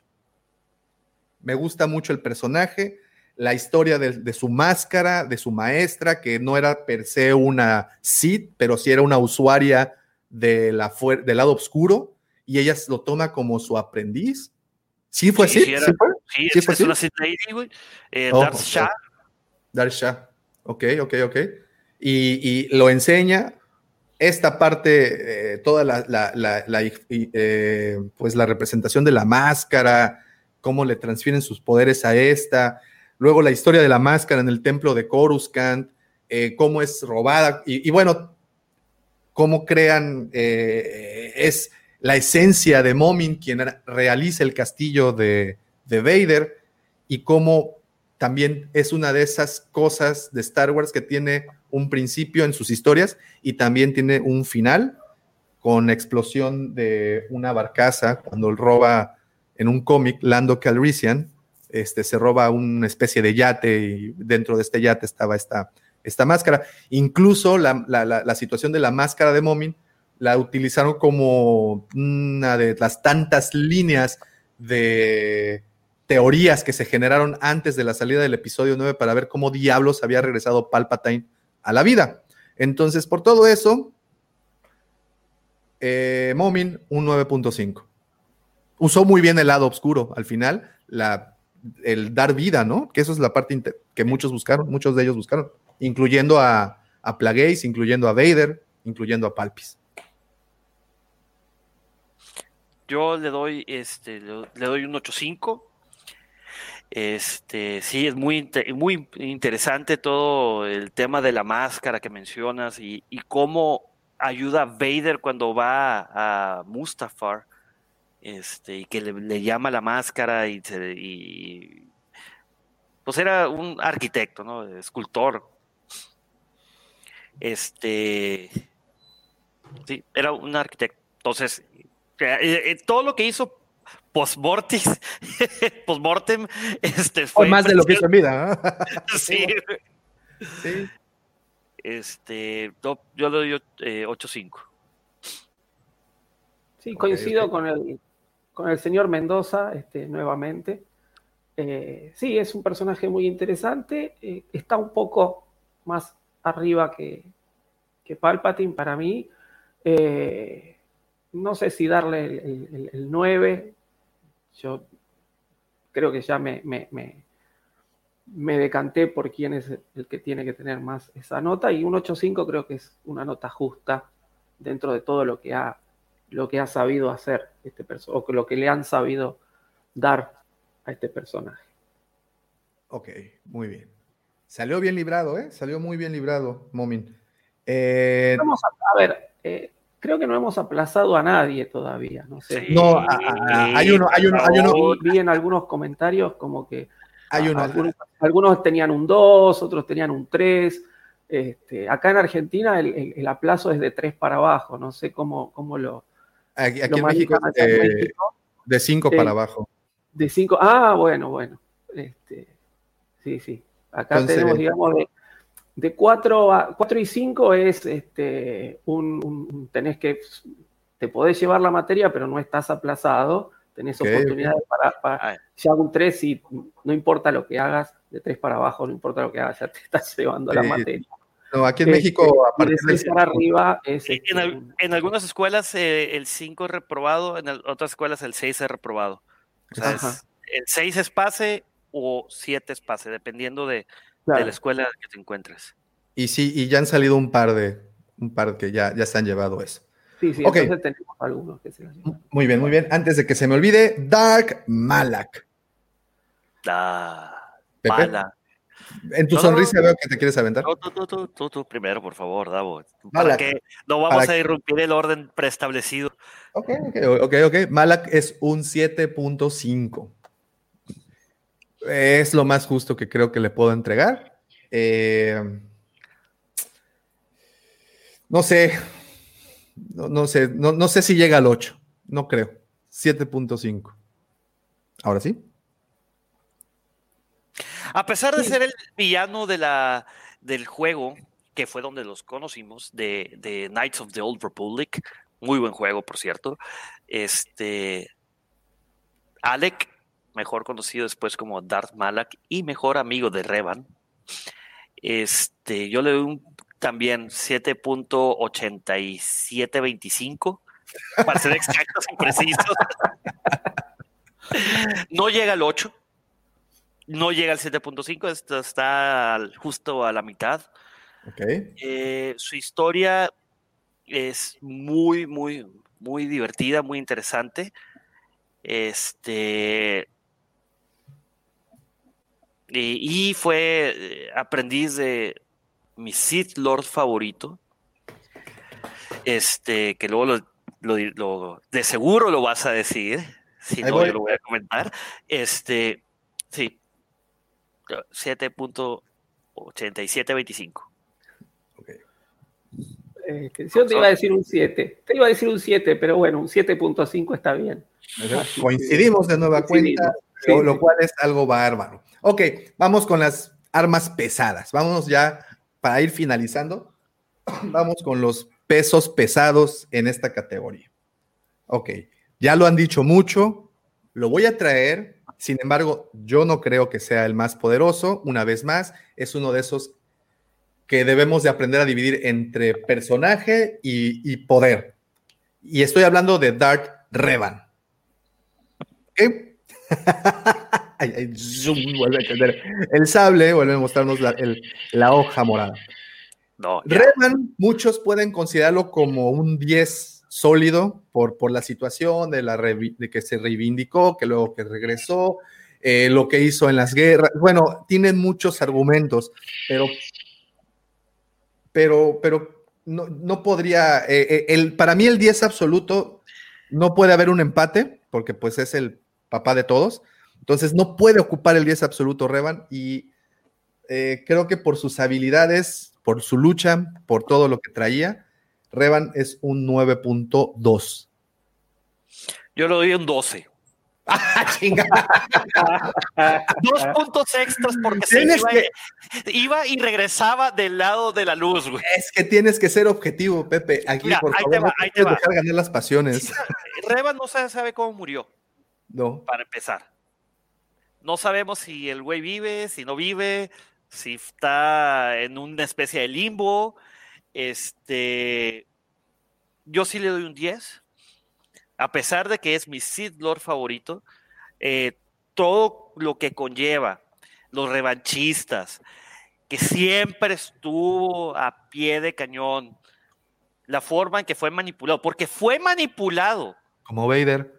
No, no, no, pero fue manipulado. Le borraron el cerebro, por eso se vuelve Jedi Knight Revan otra vez. Sí, sí. Eso fue eh, eso es man- eh, manipulación por parte de la Orden lavado de cerebro Sí. legal. Y es, es el personaje principal de los videojuegos Knights of the Old Republic. Dato curioso, creo que nom- nomás sale en una novela fuera del videojuego. En los cómics nomás se menciona, no, nunca es un arco principal de la historia. Y yo sí quisiera ver mucho más de él. Este, de hecho, la- su historia queda no completa, nomás sa- sale la novela de Revan y eso es todo. Este, yo sí le doy un, un- para mí, para mí, Darth Griller, le doy un 10, Que- la que- verdad. Aparte su armadura está bien perra. Ay, qué nivel. No puedes hacer No, eso. Es que no se puede hacer. onda. Es justamente lo que no se puede hacer. Diseño de personaje, poder del personaje. El güey era poderosísimo. Oye, El dicen que ya lo becaste en la universidad. Dice ya. Le pongo un oxo, es más, un un Oxxo. con un árbol ahí en medio del Seven. Lo que pasa es que aquí en Monterrey Ya. había un Seven donde en medio del Seven salía un árbol. Entonces le pongo un Seven con un árbol ahí dentro del Seven. Trayendo las famosas palabras del señor Lucifago la semana pasada. Dice, lo vistes de blanco y te casas con él, carajo. Claro que sí. Aquí le en pongo Yucatán, le pongo un Expedient y una taquería juntos ahí para que no Oye, sufra, a- güey. aquí, en, aquí en Yucatán tienen una expresión que se les dicen, ya entálcalo, ya échale talquito, aunque sea. en fin, en fin, se tenía que decir y se dijo. Muy bien. Express coincide conmigo. Le da un 12. Dos puntos extras por ese, por las transiciones que hace, porque son varias entre Es Jedi Knight y Sith. Eh, eh, Es que de hecho esa es de las principales razones por las cuales yo no lo llegué al 10, porque pues no, no tenía un... Era poderoso como Sith y era poderosísimo como Jedi. ¿Qué No, más? no, y era un, un excelente guerrero, un excelente guerrero, pero bueno. Estratega, piloto. No, no, no. Es, Profe- es lo que Vader debió haber sido, güey. Fíjate, profe, después de escuchar a Pepe Mendoza de Revan, porque pues aparentemente ya No, fue al registro Revan de Mendoza, güey. a Revan de Mendoza, perdonen, perdonen, profe. ¿tú qué Eh, yo, este, no, no, a ver, la novela de Revan es interesantísima. Eh, creo que se apoya mucho en el videojuego y hay eh, mucha- muchas cosas de las que ocurren en el videojuego no se narran en la novela, se dan como por sentadas.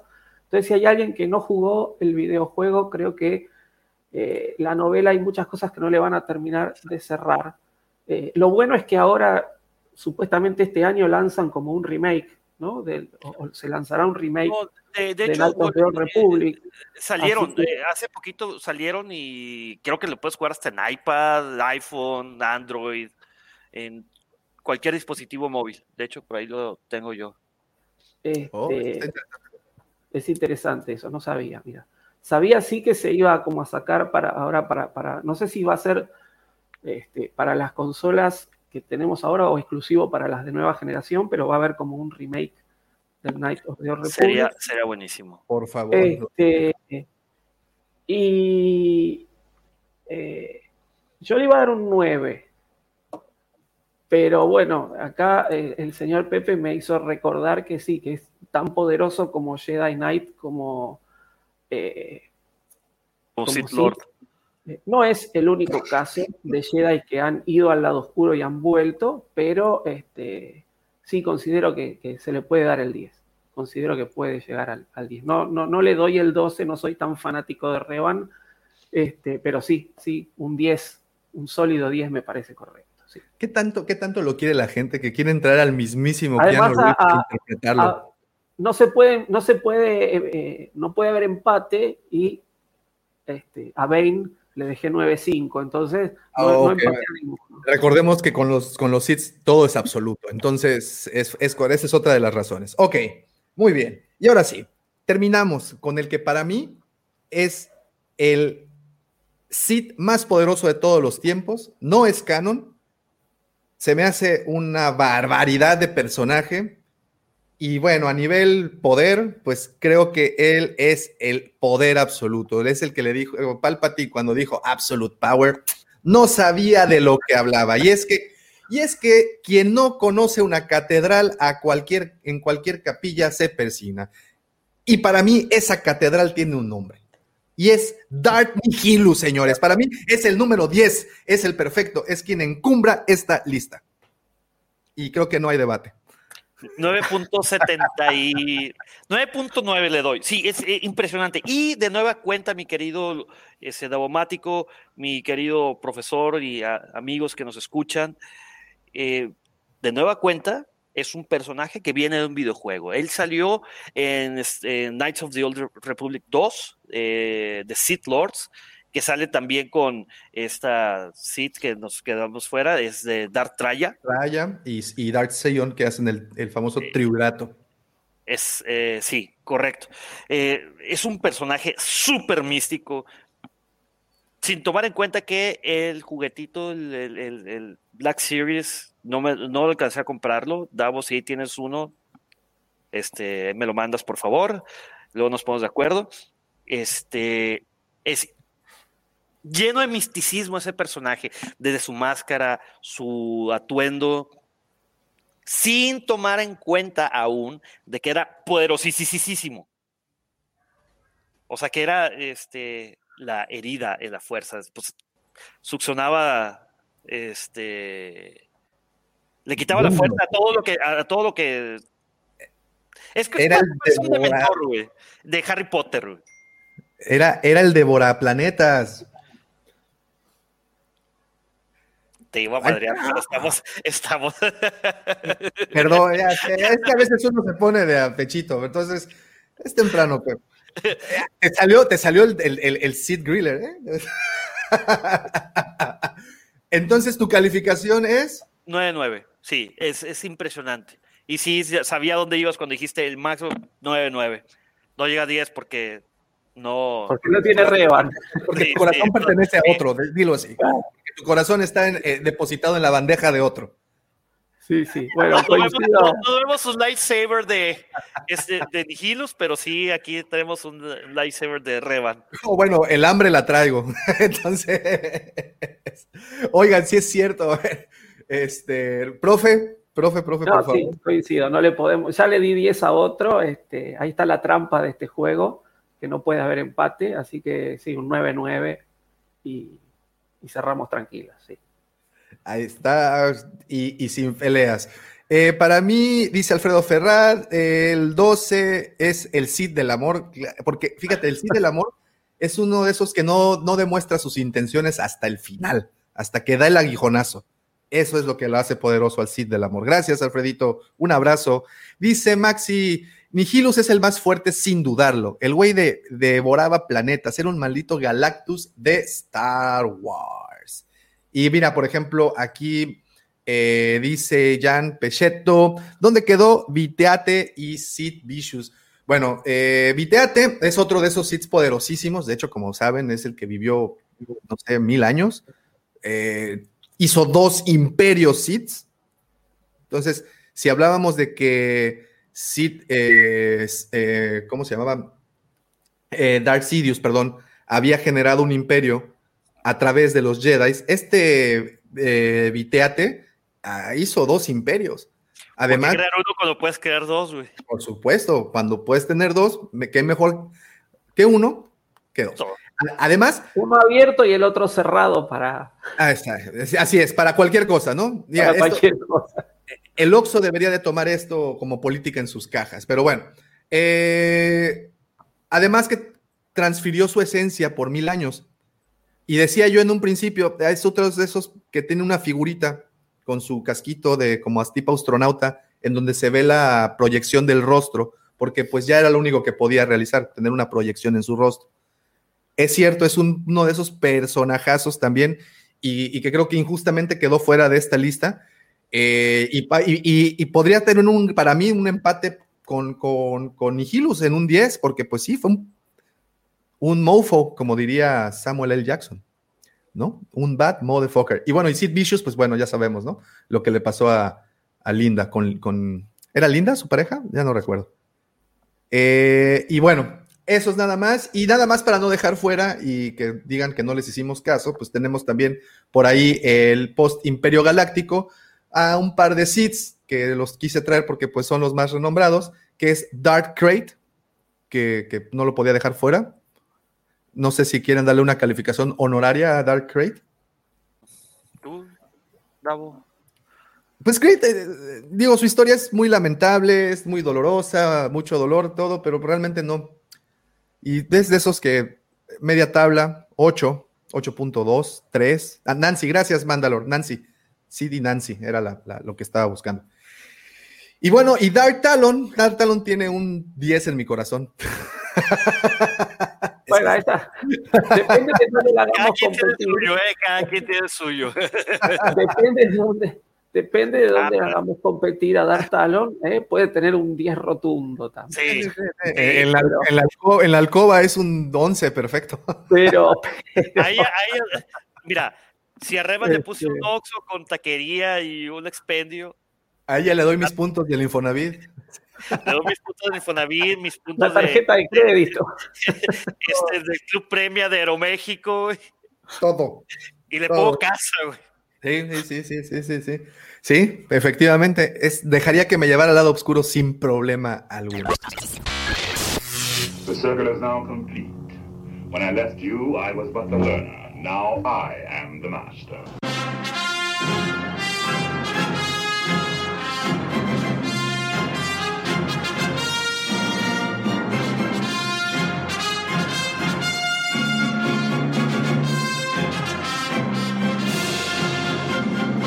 Pues bueno, señores, no nos resta absolutamente nada más que agradecerles a todos los que estuvieron conectados desde temprano.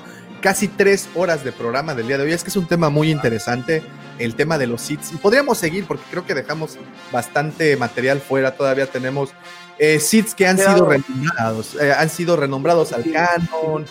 Tenemos todavía mucha, mucha, mucha historia. Eh, miles de años antes de la batalla de Yavin. Creo que se están dejando muchas cosas fuera.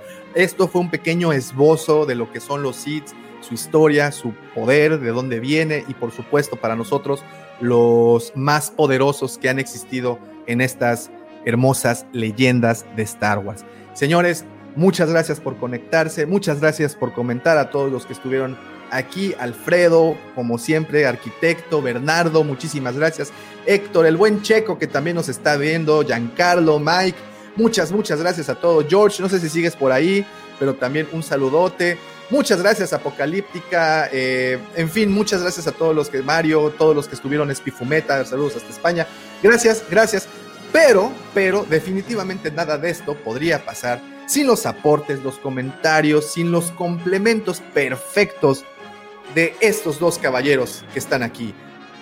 Profe, como todas las semanas, un honor haberte escuchado, un honor y un deleite haber aprendido una vez más de ti.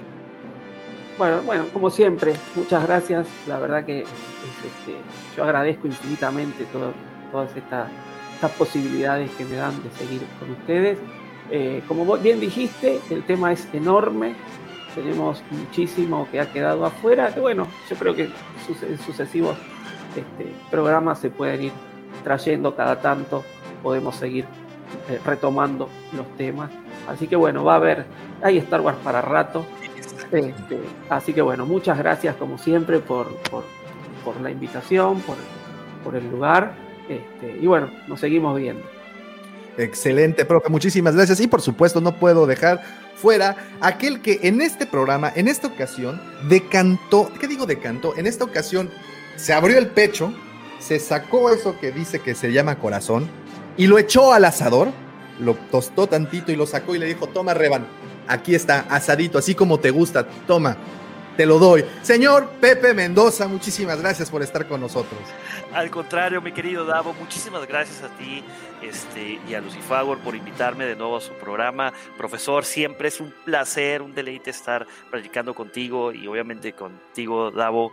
Este, me despido, no sin antes recordarles que van, vas en el, van en el episodio 111, te, les quedan 48.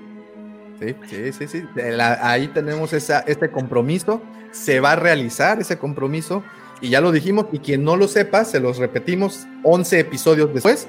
El episodio 200, el señor Lucifer y yo iremos hasta la mismísima Sultana del Norte, a la Nevada Sultana del Norte, a grabar el episodio 200. no, pero eh, habíamos quedado que iba a haber uno de medio término, 150. Ah, bueno, ah, sí, sí, sí, sí, sí, es correcto también para la carnita. Eh, va a ser así como un preámbulo al desastre. Es, un. es un screener, eso, es una prueba de, cámara. Un soft opening, le dirían aquí en los hoteles. Pepe, muchísimas gracias. Amigos, muchísimas, muchísimas gracias. Recuerden que este audio está disponible a partir del día lunes por Spotify, eh, Evox, eh, iHeartRadio, el que ustedes gusten. Esto está disponible. Muchísimas gracias por estar participando y en nombre del señor Lucifagor les repito y les recuerdo que la fuerza los acompañe, señores. Muchísimas gracias y hasta la siguiente semanita.